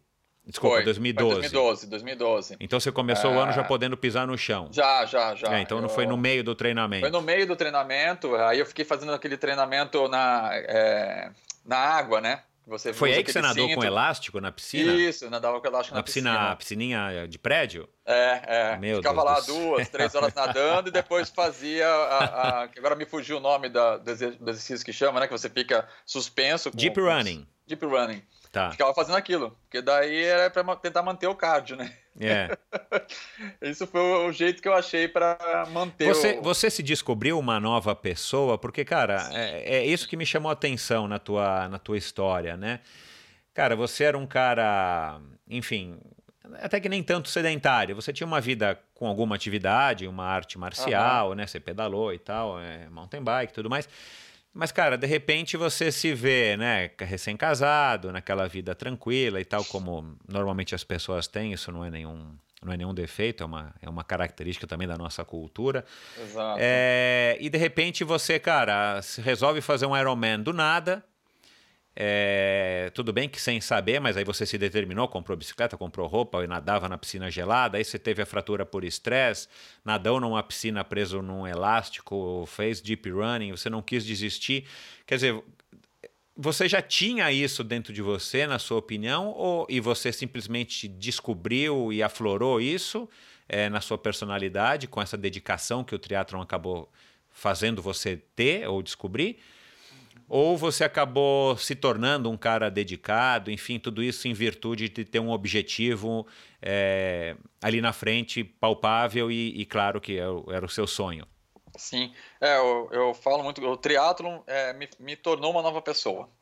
É, foi o triatlon realmente, como, é, até respondendo a sua outra questão, da, da, tentaram fazer assim, eu desisti por causa, principalmente ortopedista, falou, olha, não dá, é impossível, você não vai conseguir.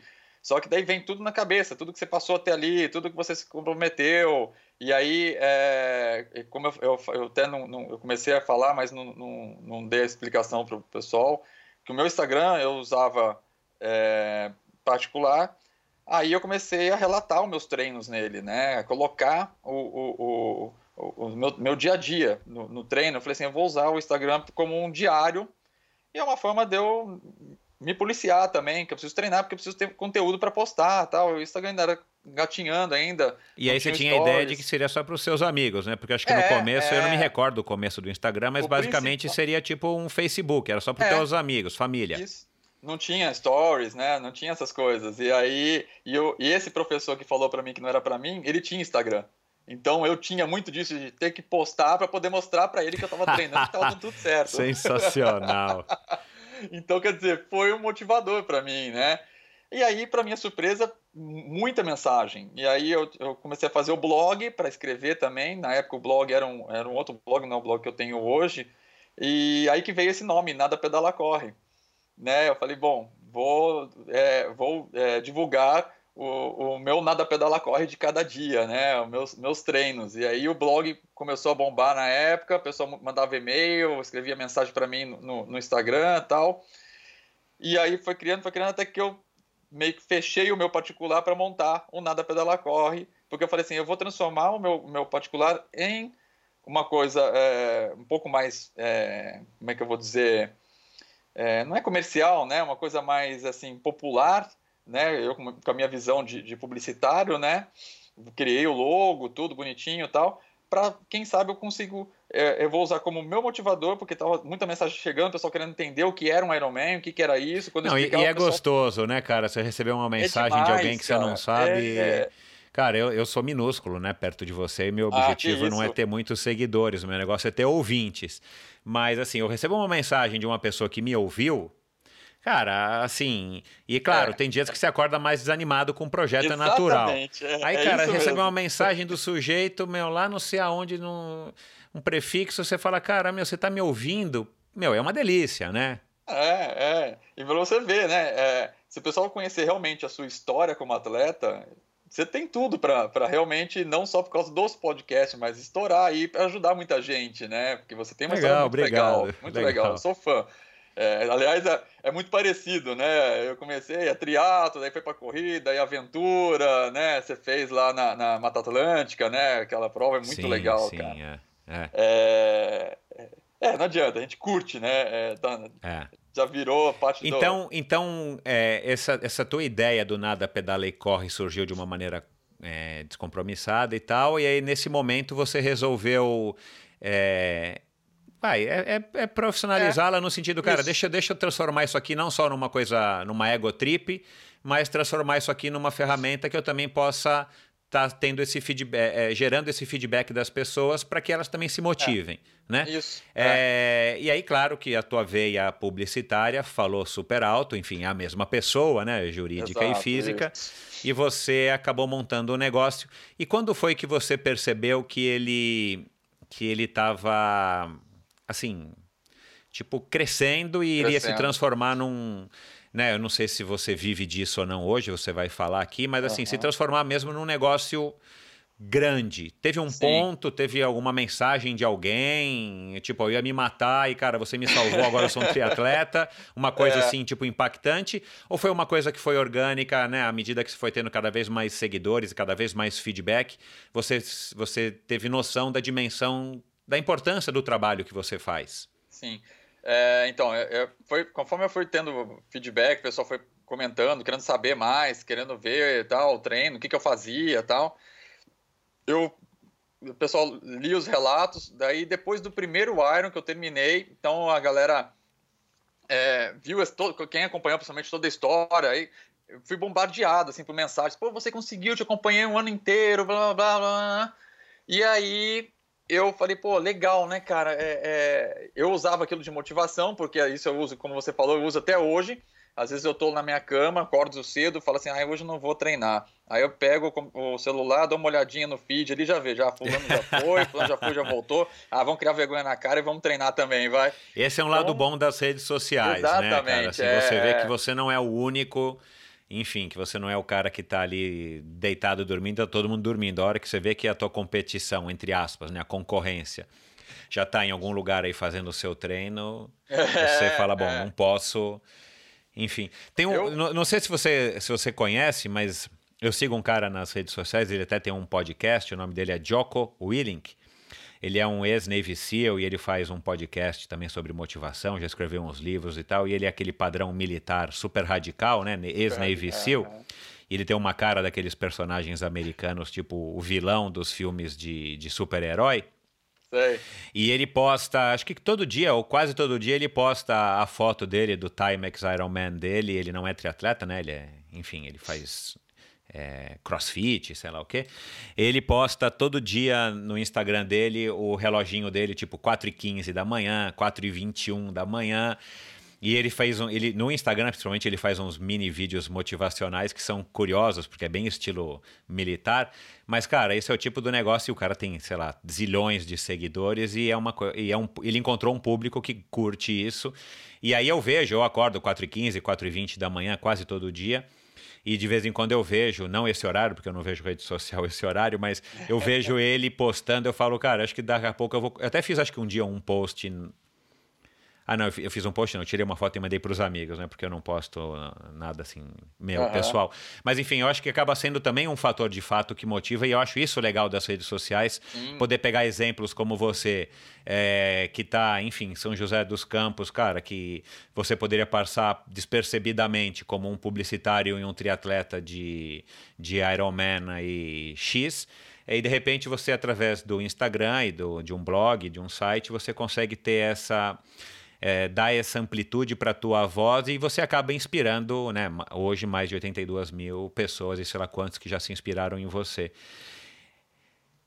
O que, que você Bom. acha que as pessoas gostam do teu trabalho? Você já sentiu aí como publicitário? Você já percebeu? Você já fez métricas? Tipo, olha, quando eu posto fazendo isso, eu tenho mais feedback. Quando eu posto aquilo, eu tenho menos Sim. feedback. Então eu vou postar mais para esse caminho. Porque também tem uma hora que a gente acaba ficando um pouco um pouco refém, podemos é, dizer, é, é. Do, do caminho que as pessoas querem que você siga né? Isso. É. é. E aí eu também entendo, não sou um especialista, muito pelo contrário, em redes sociais, mas aí eu acho que vem de novo aquela linha tênue que a gente acabou de falar do treinador que tem que falar pro cara não faça ou faça, porque quem sou eu para dizer que não, mas aquela linha tênue entre a pessoa física e a pessoa jurídica, né? Que a gente tem, hoje em dia, todo mundo acho que tem dentro de si através das redes sociais, de falar, não, cara, então eu vou acabar fazendo mais posts para esse lado que talvez eu não faria se eu não tivesse tanto feedback e você acaba entre aspas se vendendo um pouco pela tua audiência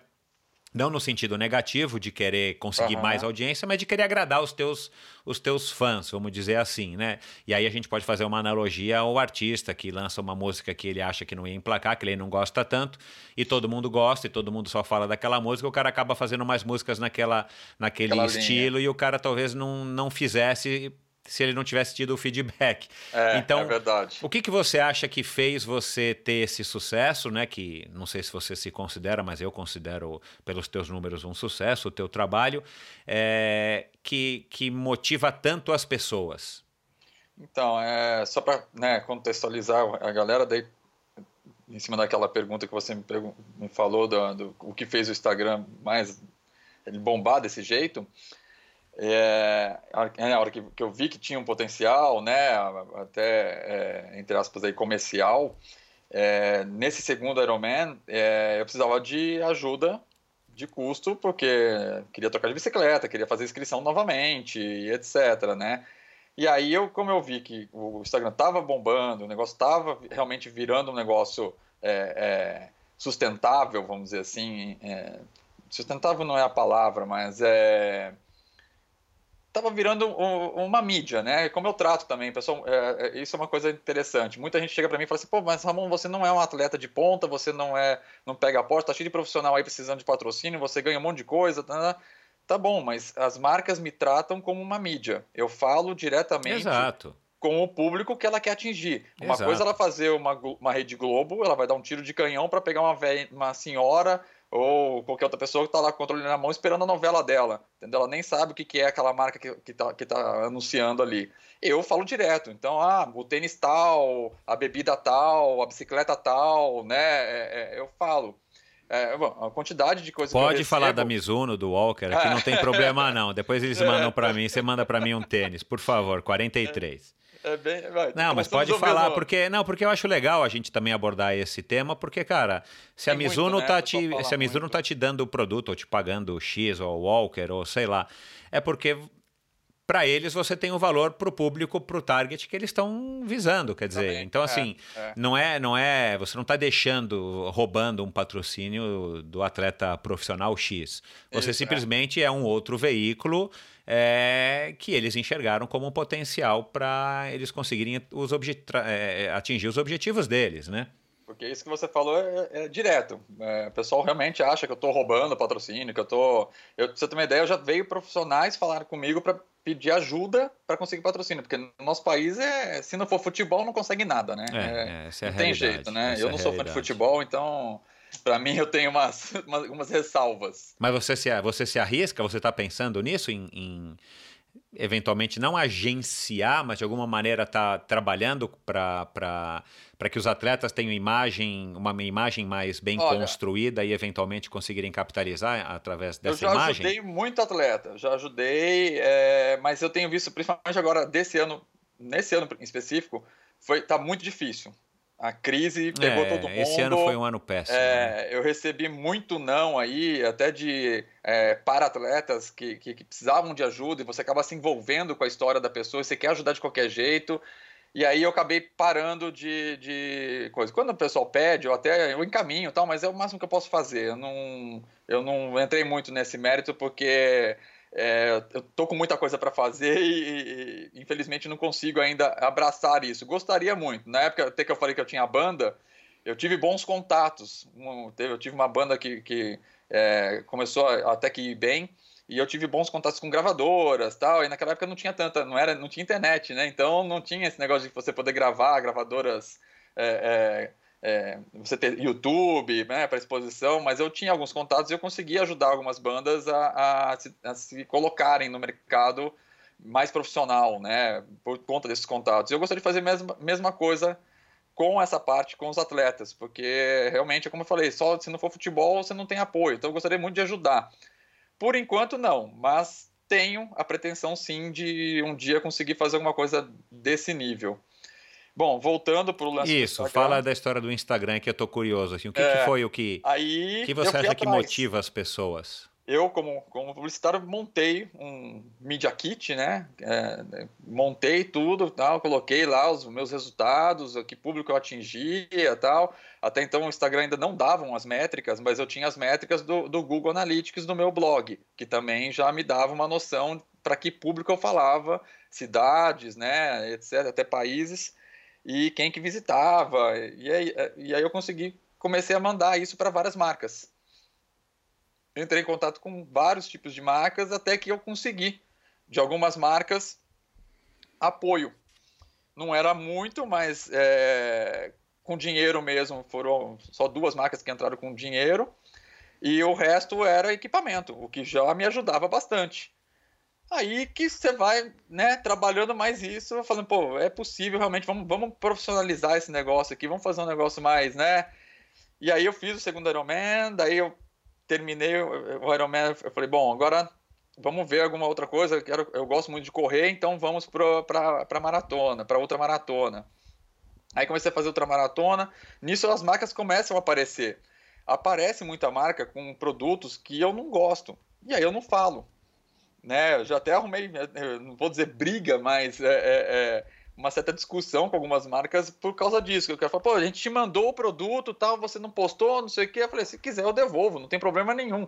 Só que não é assim, você manda e você mandou, eu tô fazendo. Eu já trato meu. É, tem muita marca que acaba, enfim, jogando verde para ver se colhe maduro, né? É, e você não acredita naquele produto, você não vai vender isso pro seu público, você não vai falar pro seu público, ó, oh, é legal, bebe isso aqui, que isso aqui é bom. Não, não é bom, é ruim, tem açúcar ou qualquer outra coisa que para você você não gosta. Então, se eu não gosto, não quero passar isso pro meu público, senão vai ficar um negócio falso e uma hora Exato. isso vira contra mim. O pessoal fala, pô, o Ramon só tá fazendo isso porque tá sendo pago para, né? Não, até, eu, eu, imagino até porque você não vive disso, né? Não, né? não é uma coisa é. você ganhar. Aliás, desculpa fazer uma correção aqui. Eu falei de Walker, não é Waker. Eu é, não sei por que, que eu cismo que é o Walker. Né? Acho que é por causa do Johnny Walker, embora eu não beba. Mas é o Waker, né? O Energy Waker, Drink é que te apoia. É, eu já, já tomei lá na, na, na, Brasil Bike Show, lá quando eu tive lá Isso. com o menino. É uma delícia, cara. É uma né? delícia. Né?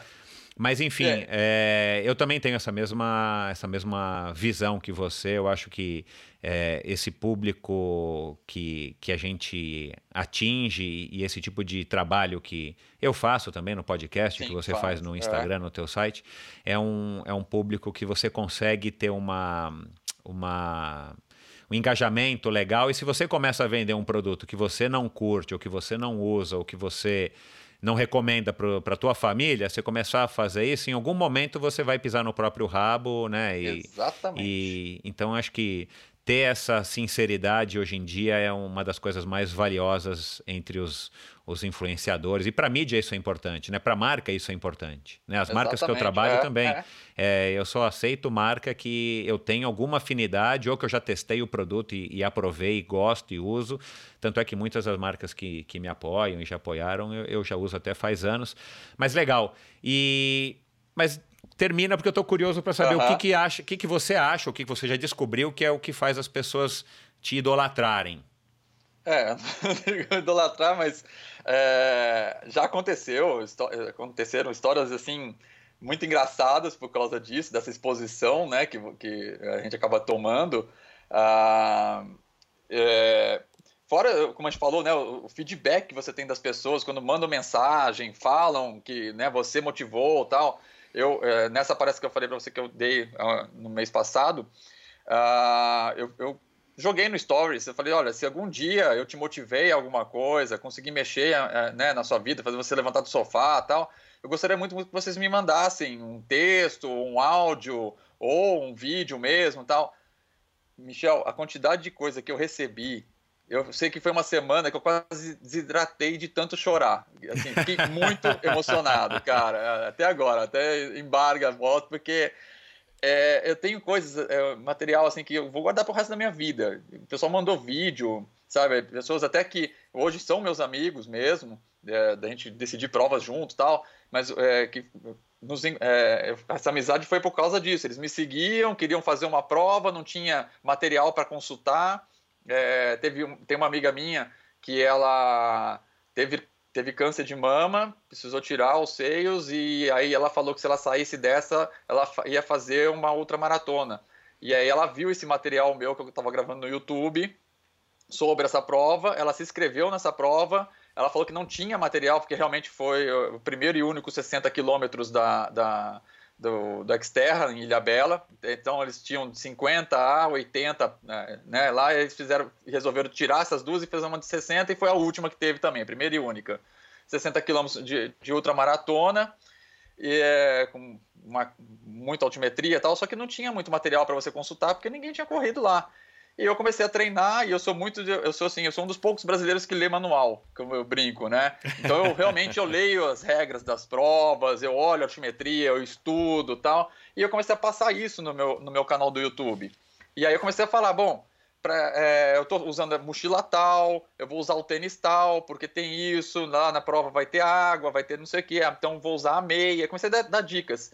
E ela falou isso tudo no vídeo para mim. Ela falou: Ramon, você me fez fazer essa prova bem porque eu, eu não tinha noção de mochila, é, eu não tinha noção de nada. E eu, eu lembro que nessa prova, quando eu larguei, eu logo com 5 quilômetros, no fim eu acabei indo com uma meia que eu não tinha decidido ir, né? Aquela loucura de última hora. Essa meia me deu uma bolha logo com 5 quilômetros de prova, quer dizer, tô indo correr 60, 5 quilômetros de prova, já tava com bolha no pé. E eu parei para limpar para poder cobrir a bolha. Ela passou por mim, já ficou me olhando, né? Eu falei, tá tudo bem aí, tá? Não sei o que. Sabe quando a pessoa fica assim, parece que quer falar com você e tal? Beleza. Depois eu saí, arrumei e fui correndo. Alcancei essa menina e eu tenho essa, eu tenho essa mania é, é, de dar bom dia, boa tarde, boa noite para todo mundo que eu passo, seja em prova, em treino, né? Eu tenho muito disso, né? E eu saí dando, daí falei para ela, bom dia, né? Obrigado, bom treino, né? Obrigado pela, pela preocupação lá. Ela olhou para minha cara e deu um berro e falou assim: Você é o Ramon, do nada pedala corre, não sei o que tal. Eu só tô aqui por sua causa, porque eu assisti seus vídeos tal, não sei o que. Bom, dali em diante nós fizemos a prova juntos e ela conta nessa, nesse vídeo para mim que, eu, que ela só terminou a prova graças a mim porque ela, é, eu também sofri bastante na prova, tive câmeras homéricas, mas falei para ela, vai seguindo, que depois eu vou. Ela falou assim, gente, eu não posso, primeiro porque eu tô aqui, porque ele me motivou. Eu tenho um, um, uma, é, uma, coisa que eu tenho que, é, como, entre aspas, daí, pagar a promessa dela, né, que ela, ela precisava, que ela falou, vou fazer uma outra, assim, é, o sarando, né, e e olha lá o Ramon, tá todo ferrado, tá parando toda hora, uh, se apoiando em toco de árvore, tudo para poder alongar, para poder ver se. Ele, e ele continua correndo. Que vergonha, eu tenho que terminar essa prova. E eu fui levando. Então ela fala, conta toda essa história. Entre outros vídeos que eu recebi de pessoas que também tiveram histórico de, de sobrepeso e foram atrás, viu que é possível. Então, é, teve é, outra, né, agora nessa na Uphill, né, na, lá na, na, Serra do Rio do Rastro também, que eu, ela disse que eu ajudei nos últimos quilômetros. E, quer dizer, eu, é, é, meio que automático, né? Você vê uma pessoa é, ruim, vamos lá, vem, vem comigo, vamos correr, não sei o quê. Você tenta puxar, né? É aquilo que eu falei que o Iron Man trouxe isso para mim, né? Esse fair play, né? Nas Ultra você consegue fazer uns lives, né? Você faz os vídeos, Bastante, isso acaba é, sendo é. Né, muito legal. Em Iron Man não dá, você fez? Na, na parte da corrida. Tinha, né, esse tipo de. Ah, claro, é, é o teu, é, teu segundo é. foi 2014, tá foi, certo. É, foi. Não, não, tinha essa. Não tinha. Caramba, Depois faz tão pouco tempo e já evoluiu é, tanto. Olha como é que Caraca, é, né? Como é que passa. A gente está passando por uma fase eu... muito legal aqui da, da evolução rápido, né, tecnológica, né? muito rápido. É verdade, cara. Nossa, eu tô antigo já. então faz, pesa, ô, né? ô, Ramon, quanto, o, o quanto hoje do teu blog ele te ajuda é, no ponto de vista da motivação a você estar tá cumprindo os desafios e tal, é, você vai falar aí do teu oh, próximo uh -huh. desafio, ou o quanto ele acaba ou quanto dessa motivação ainda é intrínseca sua e, e parte mesmo de você, aí do Ramon pré-Instagram, vamos dizer assim né? Ou hoje você já está um pouco dependente disso? Você consegue fazer um, um balanço de o quanto você fala, não, eu vou acordar cedo porque eu quero mostrar para todo mundo, então você fica, entre aspas, escravo dessa, dessa situação? Certo, ou quanto você acorda cedo e fala, não, eu vou mostrar que é para a galera saber que eu estou acordando. Claro, tem os dias que você é, quer é, pegar é. inspiração na rede social dos outros. Mas o quanto hoje você consegue é, equalizar aí, de, pendendo para um lado ou pendendo para o outro? Então, é, é, hoje eu já estou mais tranquilo é, em relação a isso. Já, já tive muito disso, nossa, eu preciso faz, é, ir treinar e eu preciso gravar, porque pode ser que tenha alguém precisando ou tal, e até eu mesmo, né, eu falava, não, vamos lá, usava isso. Agora, eu confesso que tem dias que você fica meio sacudo, você não posta, você não fala muito, o pessoal cobra muito, né? A galera realmente manda mensagem, por que você não está postando? Aconteceu alguma coisa? Está tudo bem? Não sei o quê. É, eu sou uma pessoa que nunca fui muito competitiva, né? Eu não tenho muito disso de competir com as pessoas, tal. É, acho que até por isso eu não tenho tenho pouquíssimos haters assim para ficar me, me, me, detonando tal porque eu sou muito eu tento ser muito eu mesmo mostrar né o, o que eu estou fazendo porque eu gosto tal é, e aí é, tem muita gente que ainda até hoje me pergunta: ah, você não posta foto do seu Garmin? Você não coloca foto? Eu falei, mas por quê? Quem quer saber o meu pace e tal? Eu não estou competindo com ninguém. O meu Strava é bloqueado, é privado, ninguém entra. E o pessoal vira e mexe, pergunta: por que, que seu Strava é privado? Por que, que você não deixa aberto? Não sei o que. Eu falei: não. Eu não tenho nada para esconder, mas também não, tenho, não quero que apareça nada, porque é para mim que eu faço as provas. Se, se eu vou, for para um Ironman e se eu tiver que terminar o Ironman em 17 horas, eu vou estar feliz da vida porque é para mim. Não é porque eu quero mostrar que eu sou capaz de fazer em 10, em, em 11 horas tal. Eu tenho um tempo limite. Eu tenho, eu tenho um amigo meu que brinca muito. Meu, paguei caro para esse negócio aí, eu vou aproveitar as 17 horas que tem para fazer essa prova. É, quem é, está querendo que eu termine antes? Não quero, é. eu quero curtir. É. Brincadeiras à parte, é, é é isso, eu gosto muito da Ultra. É, o teu barato não é a velocidade, o teu não, barato não é. não é. o desempenho no sentido de, de, enfim, de ter uma colocação. O teu barato é eu cumprir o desafio, o desafio dentro da situação que, que, você se propôs. É, é, é, ver que é possível, porque o pessoal fala muito, ah, mas você não... É, qual o tempo que você faz essa prova? Olha, para mim não interessa o tempo. Eu tenho um tempo de, de regulamentar para cumprir, tem os, os períodos de corte e eu vou fazer. E é até por isso que eu gravo, porque lógico, por exemplo, Up Hill, gravei o tempo todo, fiz stories, tal, subi lá, fiz ao vivo. Então, se eu parasse de fazer isso aí, com certeza faria um tempo melhor. Mas não é a minha proposta. Eu quero ir mostrar para a galera que é possível fazer, que é legal. Então alguém quer fazer, vai assistir aquele vídeo e falar: olha só que legal, não, tem isso aqui lá, tem não sei o quê. Né? O Ramon mostrou que tem um, pessoal que fica em tal lugar, que ajuda, tem posto de hidratação que tem isso, tem aquilo para comer, tem isso para beber. Ah, é, sempre agrega, né? E aí até o pessoal brinca muito, fala assim, Ramon, é, quem tá nesse meio e entende, né? É, o pessoal até acaba falando para mim, eu acho isso legal. Pô, Ramon, é, é você é é, é, é, não é o lance, o seu não é, realmente não é fazer um negócio para velocidade, mas o que você faz já é diferente. Que você consegue fazer, por exemplo, uma uphill, que é uma, é uma maratona de subida, falando sem ficar esbaforido, sem, entendeu? Você correndo lá, enquanto tem gente até caminhando já do seu lado, e você correndo e gravando como se estivesse uh, na reta. E realmente, eu acabei acostumando, né? Você acaba pegando até um preparo físico melhor graças a isso. então tem o seu ponto bom, né? Uhum, é, isso aí. Mas Me é... diz uma coisa, o... você falou né, dessa preparação toda aí para o teu para o teu Ironman e o problema, e você também teve um problema que você pode falar rapidamente, se você quiser, que foi uma hernia igual do Ironman de 2013 para 2014. Então, de novo, você treinou aí de novo nove meses, só que, pelo que eu entendi, o, o problema foi muito mais próximo da prova e te, e te debilitou muito mais. A tua prova, você falou que acho que fez em 15 horas, mais 15 ou menos, horas, foi isso? O isso. primeiro Ironman. Quando você cruzou Não, a linha de chegada. O primeiro eu fiz para 14. 14. 13, é, 13, 50, quase 14 horas isso. e o segundo para 15 horas. Aí você terminou o primeiro Ironman, é... com certeza você terminou feliz. E você já quis se inscrever pro do ano seguinte? Sim. Já, apesar então, de com certeza... desistir no, no final, né? Pessoal fala, pelo menos fica aquela uma semana de depressão, Exato, né? exato. É, é, é a deprê pós Iron Man. Eu não quero mais né? fazer esse negócio. Eu não, é o Iron Man Blues. Feliz da vida e falei, vamos fazer o próximo, quero fazer de novo. Eu tava bem animado. Então foi sabe? uma experiência 100% prazerosa para você. Foi, claro, foi. você sentiu dor, cansaço sim, e tudo sim, mais, sim, bolha, mas... né?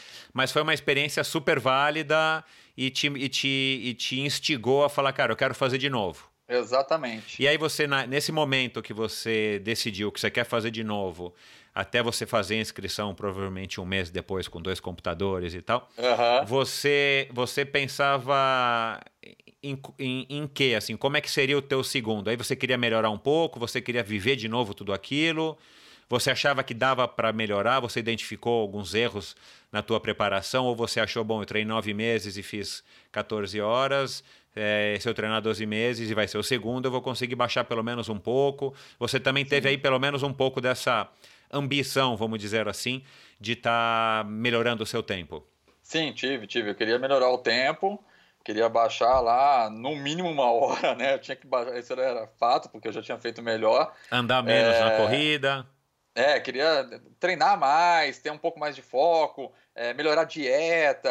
Daí você começa a ter um, um outro, uma outra visão. É, você já negócio, tem um referencial, né? né? Você Exato. já fez um, é muito mais fácil fazer o segundo no sentido de o que, que eu posso fazer para melhorar, né? Exatamente. E aí eu tive esse problema que foi em dezembro, né? Que apareceu essa hérnia. É... Até pelo médico, ele falou até que não foi realmente pelos treinos, no, que eu fiquei preocupado. Falei, será que exagerei no treino? Ele falou, não, não, não não é. é ele iria aparecer mais cedo ou mais é, tarde. Ele falou, inclusive, você tá com uma, com uma umbilical aí, escondidinha, que a gente vai tirar também. Porque. É, o meu irmão teve. É, já que a gente vai ter que abrir e, e colocar e anestesia, aquele negócio todo, a gente já faz, né? A coisa toda. Só que você não vai fazer esse iron. Porque é em maio você vai fazer a cirurgia e são pelo menos seis meses de recuperação. Eu falei, não, você não, você não tá entendendo. Eu vou fazer esse Iron. Eu já, eu sou, né, eu, eu não consigo não, não ir. Ele, não, você não vai, não vai, não vai. Aí, resultado, ele falou, bom, você volta daqui três meses. Essa Luciana não deve, é? ter, não deve ter acreditado, né? é, ela. Até eu, eu, só não fiz um terceiro, porque daí ela falou: não, agora para um pouquinho, né? Espera um pouquinho, agora deixa, vamos, vamos é, focar um pouco mais na nossa vida, porque tem realmente isso, né? É, é complicado, né?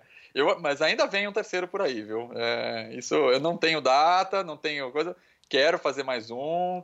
Vou fazer ainda um meio Iron, porque eu nunca fiz, né? Eu quero fazer. Legal. então tem aí, vem triatlon pela frente aí. Isso eu posso falar para quem me segue, muita gente me pergunta, fala, e aí, você largou o triatlon? Não, não larguei. Estou voltando agora a pedalar. Então, é que eu não gosto muito de falar, porque tem, é que eu falei, tem um pessoal que quer competir, que quer... Eu não gosto disso. Eu acho que te traz uma energia negativa que não é legal, sabe? Então, não, eu tenho, ultimamente eu tenho feito muita coisa mais na moita, vamos dizer assim, mais tranquilo tal. Mas é, vem mais triatlon pela frente, sim. É, o nome Nada Pedalar Corre tá aí e eu tenho que manter, né? Afinal de contas, tem é, um, você já é. tem um nome a, a honrar, né? É, Uma fama. Brinco, brinco com o Paulo, né, do, do, do, Correndo Por Aí, né, eu brincava muito com ele, falava assim, eu acho que, como eu, eu tinha parado o triatlo e ele direto no triatlo e tal, e eu mais na corrida, eu falei, acho que a gente inverteu os nomes aí, né. Então, é, você tem que trocar um pouco de identidade. É, mas eu vou voltar, sim. E, e, e, mas tem alguma outra maratona em vista? Ou alguma maratona, enfim, a gente não precisa falar só de desafios malucos. Eu quero fazer outra dessa outra maratona que eu fiz da Extremo Sul, né? Que são 225 quilômetros do Rio Grande até o Chuí, até ali divisa com o Uruguai, que é autossuficiência praticamente. É, eu fiz a, a Ultra, mas é, tive bolhas, porque você passa por muitos... É, como se fossem afluentes, né? Riozinhos que desembocam no mar ali e não tem como você pular. Então você realmente se leva. Minha mochila pesava 12 quilos, porque as bases ficam a cada 20 quilômetros, base simples, que era só para água, um gel, alguma coisa assim. Agora, refeição, é, é, é posto médico, tudo a cada 60 quilômetros. Eu, mas tinha uh, ambulância ou moto daquelas com médico, né, tal. Uhum. É, no quilômetro 30 dessa ultramaratona, que eu fiz em 2016, em dezembro, eu, o meu pé abriu, rasgou na sola dos dois pés, mesmo trocando de meia, trocando de tênis tal, mas é areia, né, água, aquele negócio todo. É, levei ponto na sola dos pés, a médica deu os pontos, é, passou lá uma, uma vaselina, que é um remédio, não sei, um cicatrizante, não, não lembro o que, que era, tipo um antibiótico, né, e botou aquela luva de silicone, né, dessa luva de procedimento, né, de médico, é, colocou no meu pé, vesti a meia por cima e continuei. Ela falou: olha, se isso abrir de novo, aí a gente vai ser obrigado a te tirar da prova, porque pode dar uma infecção muito feia. Exato, você passa é. por esses riozinhos aí, a gente não sabe o que, que tem nessa água, né? É, fica com uma porta de entrada de vírus e bactérias Exatamente. gigantesca bem na sola do pé. É, é. Aí passados aí um dia de correndo sem parar, tal, parei na à noite era meia-noite, mais ou menos, parei na primeira base lá para poder comer alguma coisa, come aqueles cup noodles, né, aquele macarrão instantâneo, que é o que dá para fazer na base, e ah, limpei o curativo e continuei. Mas chegou no quilômetro 110, por aí, era uma outra base, uh, os pontos estouraram, eu fui pedir para eles darem ponto de novo, eles olharam e viram que realmente não podia dar continuidade. Então eu tô com essa com essa ultra maratona meio que engasgada, engasgada. aí para terminar. É, eu preciso fazer esses 225 quilômetros aí e você tem até três dias para completar. Tem essa, tem outras, é, outras ultras aí que eu tenho muita vontade de fazer. Tem a Conrads, né? A, a, a ultramaratona lá na África do Sul, que é a mais antiga, né? Tem, tá com, acho que se não me engano, 93 anos de, é, de 90 idade. E né? pouco. Você ouviu o episódio com o Nato? Nosso não, embaixador? Não, esse eu não ouvi, não ouvi. É, ouve, né? Ele correu 15 já. Esse ano foi a primeira vez que Nossa. ele foi e não terminou é, por uma fratura também, acho que de estresse, se eu não me engano, mas ele já está de volta e treinando para a próxima. Um episódio muito legal. Ele fez um livro. É, se você gosta dessa Sei, corrida e tem planos, o, o, dele, vou ouvir. É legal você, é legal você ouvir. E os ouvintes aqui também, seus fãs, querem conhecer a história do Nato, que correu 15 vezes a Conrads e quer correr 20, né? Porque ele ganha um é, número isso, é, preto, sei lá o quê. Né? Exatamente, é. Só tem maluco, meu Deus do céu. A história dele eu, eu conheço, mas não vi o é, e ano que vem é subida, eu queria muito ir nessa, sabe? Mas é, você viu que as inscrições acabaram em uma semana, né? Foi um. Não, não soube, olha lá. Eles Cara, aumentaram meu, de 21 é prova... mil inscrições para 25 mil e pela primeira vez esgotaram assim em uma semana. Foi uma coisa de louco, assim. Então. Que bacana, cara. Mas tá, tá, tá nos planos. Eu tenho muita coisa assim. Para ano que vem também. É, é... Talvez um triatlozinho também eu quero fazer. Eu tenho bastante coisa aí, até por já que você falou que pode falar, eu estar aí no time da Mizuno, né? Tem as, as provas que eles patrocinam e que a gente tem a possibilidade de fazer também. Então tem muita prova aí de interesse que eu, que eu quero fazer. Eu devo fazer de novo a Up Hill e aí talvez eu vá não para só para filmar, mas tentar até fazer um tempinho melhor. E foi uma prova muito gostosa. É, é, eu tenho interesse em fazer essa prova, não o samurai, porque não sei se você conhece o samurai é você fazer os, os 42 de manhã e no final do dia você faz os 25 na mesma subida. Na subida. Na subida. E só que para ser o samurai, para você ganhar a medalhinha de samurai e tal, você tem que fazer as duas, a soma das duas tem que ser em até 6 horas. Quer dizer, o cara tem Caraca, que ser uma máquina. Que legal imagina, o cara subir aquela serra né, em menos de 3 horas, fazer 42 para menos de 3 horas, para depois fazer os 25. Quer dizer, é surreal, né? Mas tem quem faça, e teve até cara que fez isso descalço. Pô, é, é, Mas é pouca gente que faz o, o desse desafio samurai. Pouca gente, pouca Entendi. gente. A minha ideia é fazer as duas provas, mas assim, é pontual. Fazer a prova de 42 e depois participar da prova de 25. Acabou, Entendi, entendeu? É, Terminar é. no tempo regulamentar e legal, beleza, eu tenho a medalha das duas. Mas é que não pode, eles não deixam. Mas eu ah, gostaria muito entendi. de fazer. É, eu ainda, a gente está em negociação com a organizadora lá para tentar, mas é, eu gostaria muito assim, de fazer. Ô, Ramon, agora no dia a dia, você corre uma corrida aqui, uma corrida ali, ou um duatlon, um triatlon curto, ou você agora só foca também, enfim, nessas, nessas mais malucas e acaba não fazendo as do dia a dia? Então, é, eu participo sim ainda de umas corridas de 5 quilômetros, 10, 15, meia maratona, eu, eu gosto. É, é que, como eu falei, né? Corrida é é, é o meu forte, né? E corridas de montanha também, e, tal, e tô querendo ano que vem já participar de alguns triatlons.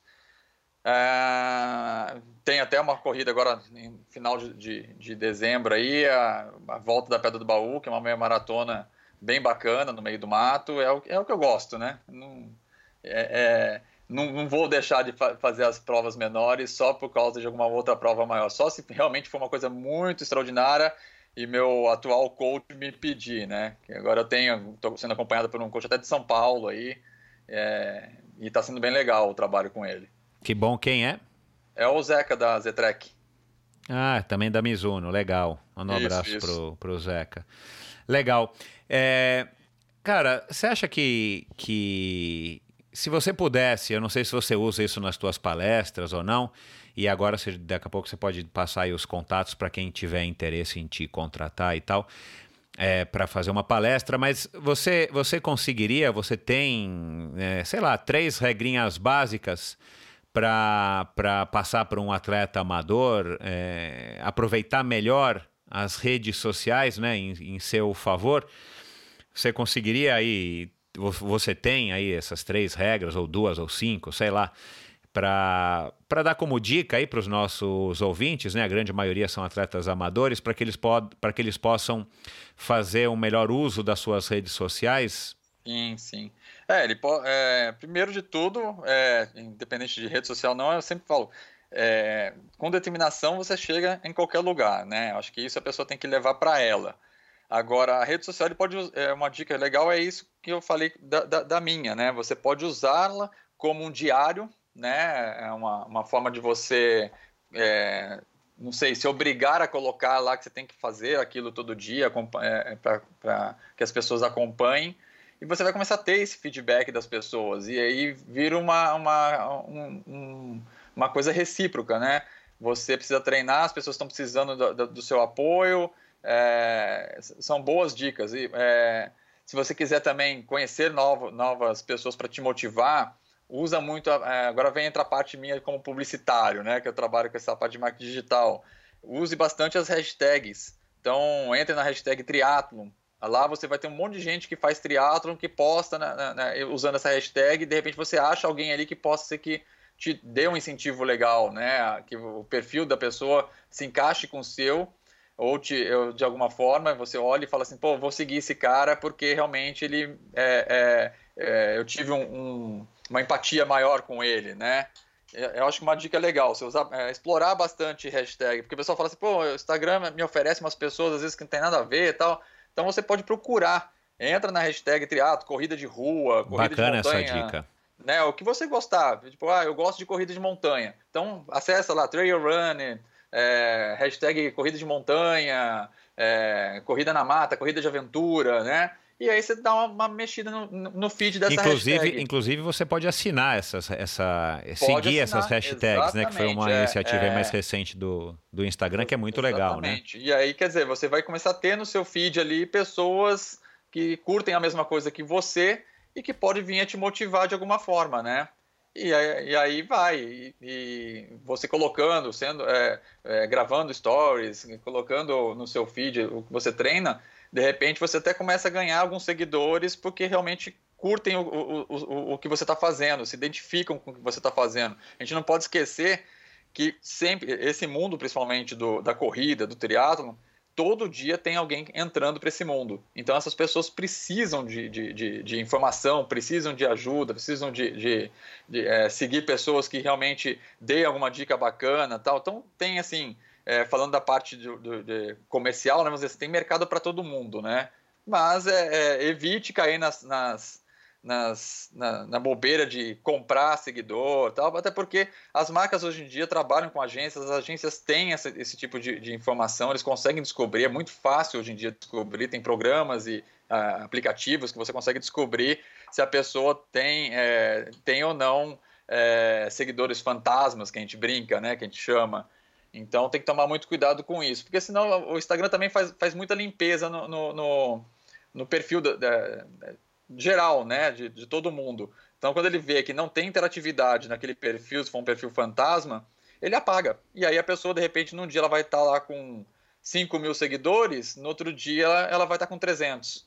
E fica chato, né? É, é feio. Fora o engajamento. Então, se a pessoa não tem curtida. Eu acho que mais importante do que o número de seguidores, acho que é o, o, o percentual, sei lá como é que se mede isso, de, de engajamento do, engajamento do seu público, né? É, é. Até porque, por exemplo, uma marca, por exemplo, é, é quando eu tinha o contrato lá com o pessoal da Netshoes, é, eu fiquei por quatro anos num, num, num, outro modelo de contrato com eles, não que eu tenha agora, mas é, era assim, eles me mandavam produto, eu analisava o produto, falava, até minha, minha a minha meu processo com a Netshoes foi eles mandaram um produto que eles estavam lançando voltado para público de performance, queriam que eu analisasse, mandou para mim para mais dois triatletas e eu malhei pau no produto. Falei, não gostei do produto, escrevi para eles, falei, olha, não tá legal, não sei o que, eles me chamaram para ter uma conversa. Ela falei, pronto, agora eu vou tomar uma bronca ferrada, né? Porque eu postei no meu blog na época. E eles falaram: a gente gostou muito da sua honestidade, a gente, eh, você não foi o único que falou né, isso do nosso produto, a gente vai descontinuar o produto, nem vai lançar. E a gente queria fazer um contrato com você eh, para você testar novos produtos, falar dos produtos que nós vendemos aqui. É, hoje, até hoje, eu uso uma bicicleta que é da marca própria deles, que é Go New. Eles me mandaram, eu falei da bicicleta, eu falei de valores, tal, não sei o que. Foi até um case legal que eu tive com eles e que me manteve durante um bom tempo com eles lá, é, eu vendi todo o estoque da, da, da bicicleta. Olha dizer, que legal, cara. Se fosse uma coisa falsa, né, eu não daria esse retorno, né, para a marca. Exato, então, exato. Para mim foi muito bom isso. Virou um case meu assim que eu. Que bacana essa experiência, produtos, hein, cara. Né? Foi uma experiência. Eu fiquei muito feliz. Foi uma coisa assim que eu não esperava, sabe? É, vender uma bicicleta não é, né? Fácil, é, não é uma mas... decisão de impulso, né, cara? Exato. E eu indico a bicicleta até hoje para todo mundo, que eu falo, ah, uma bicicleta de entrada, um, um, um, conjunto Shimano do mais simples, mas ela é muito bem montada e, e é, é, a bicicleta que eu uso para treinar até hoje. É, não, não troco por enquanto, porque eu gosto muito dela. É, Olha lá, que legal. Barato, sabe? Qual, qual é a bicicleta? Vamos fazer a propaganda aqui? é uma Go New, a marca, né? Que é uma uh -huh. marca da, da Netshoes. Ela chama Endorfine Fast 20. Ah, cara, eu acho que eu já. É, mas no quadro vem escrito Endorfine? Endorfine, isso. É, Ela por conta do endorfina 10. eu já vi. É endorfine com pH. Isso. Ah, eu já Só vi tomem por cuidado aí. porque tem a, a, Fast 10. A Fast 10 ela é exatamente a Caloi 10. Tem aquele câmbio no quadro, sabe? Aquela, Sim, aquela o antigo, é. Isso, isso. Então tem gente que acaba comprando porque aquela lá custa acho que 900 reais. O pessoal, pô, barato. Só que, né, não cai nessa porque sabe que vai ter que trocar a bicicleta na primeira paulada que, so, que sofrer. Mas essa, essa Fast 20 ela aguenta bem o tranco, viu? É um conjunto bem de entrada da, da da, da Shimano. Da Shimano, mas ela é muito bem montada. Eu levei para o meu, meu, mecânico olhar, ele desmontou ela todinha, falou que, olha, é lógico, ela é montada na China, tudo, mas ela tem produ é um produto de qualidade, bem soldada, muito bem. Tanto é que está aguentando até hoje. Aguenta bem que o Que legal, ó. fica a dica aí para quem está nos ouvindo e, tá, e é fã aí do, do Ramon e está querendo ingressar no triatlo ou mesmo no, no ciclismo, tem a dica aí dessa bicicleta que é boa, bonita e barata. Exatamente. Ramon, muito obrigado, foi um prazer, sua história é muito legal, parabéns aí por toda essa, essa história de superação, parabéns pelo sucesso aí do Nada Pedala Corre, parabéns por essa tua postura aí sincera, real e, e transparente com relação a, a, produtos e a própria mensagem que você passa. Acho que as marcas, mais do que nunca, estão cada vez mais focadas nisso. Acho que o, o mercado atual e o mercado do futuro é, vão se pautar nisso, né? Então não tem mais espaço para vender gato por lebre. Acho que esse slogan já caiu em desuso já faz algum tempo. É. Quem quiser te contratar para uma palestra, quem quiser contratar a tua agência, como é que as pessoas te procuram, né? Claro que nas redes sociais é arroba nada pedala corre, não é nada pedala e corre, é nada pedala corre, Isso, tudo junto. É, a tua agência, qual que é o nome? Faz uma propagandinha aqui, um momento jabá. Opa, a minha agência chama RC é, Digital Marketing. O site é, é rcdigitalmarketing.com.br. É marketing por extenso? Marketing por extenso, exatamente. Tá. O e-mail também é contato arroba rcdigitalmarketing.com.br. E para o Nada Pedalar Corre, quem, alguém ficar interessado, palestras motivacionais e etc., uh, é contato arroba nadapedalacorre.com.br. Legal, é Facebook, aí. Instagram? Tudo nada pedala corre. O tem Twitter? YouTube também. Ah, YouTube também. O Twitter até tem, mas eu não uso. Mas o meu canal no YouTube também está como nada pedala corre.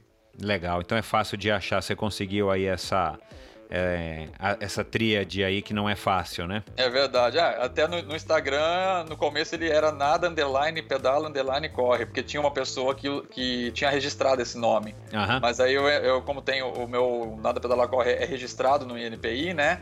eu mandei para o Instagram com, com, todo o processo do registro e tal. E eles falaram: ó, a gente tem três meses para comunicar a pessoa lá e se ela responder. É... Porque eu falei: olha, ela não está usando, fazem anos que ela tem esse nome e ela nunca postou nada. Aí ele falou: não, a gente tem que entrar em contato. Se ele não responder nesses três meses, a gente pode desabilitar. Aí eles fizeram todo esse processo de contato até que eles liberaram o nome para mim e eu consegui registrar e o E o sujeito nunca foi atrás de você para reclamar? Não, não, não, não. respondeu o Instagram e também nunca. É. nunca Era uma mulher. Era uma mulher. Eu não sei quem é. Eles, Lógico que eles não abrem, né? Claro, é. coisa. Mas eles falaram que tinham que ter esse período de três meses aí. Mas deu certo. Graças a Deus foi, funcionou. Bacana. então, então Ramon, parabéns. Muito obrigado. É, uma última, uma última mensagem para os teus fãs, para os ouvintes aqui do podcast? Bom, primeiro eu queria te agradecer a oportunidade, né? É fantástico você ter esse, esse canal aí para todo mundo. É, ajuda muito, porque tem podcasts ali que realmente fazem a diferença, principalmente para quem gosta de treinar ouvindo. É, e o que eu digo para as pessoas é, é: todo mundo é capaz nunca duvide de você. Você é capaz, não, você não deve nada para ninguém. O seu maior inimigo e o seu maior amigo é você mesmo. Perfeito. Tem maneira melhor de encerrar esse bate-papo. Legal. Muito obrigado. E vamos lá. É, continue motivando a galera. Obrigado pela oportunidade. Galera, bora treinar. Isso aí. Legal, pessoal. Então, se você curtiu essa conversa de hoje, vai lá nas redes sociais do Ramon, dá um alô para ele. Se você quer contratá-lo para fazer uma palestra motivacional na sua empresa, é, enfim, se você é dono da empresa ou se você é um funcionário aficionado em esporte e quer levar essa experiência toda aí do Ramon para os seus colegas de trabalho, fale com o seu chefe, procure o Ramon. Dê um alô para ele, dê um alô no Endorfina, no arroba EndorfinaBR no Instagram. Eu também fico muito feliz, já dei a dica aqui no meio do, da conversa com o Ramon, se você não prestou atenção, vai lá e ouça novamente. Um grande abraço e até a semana que vem. Obrigado!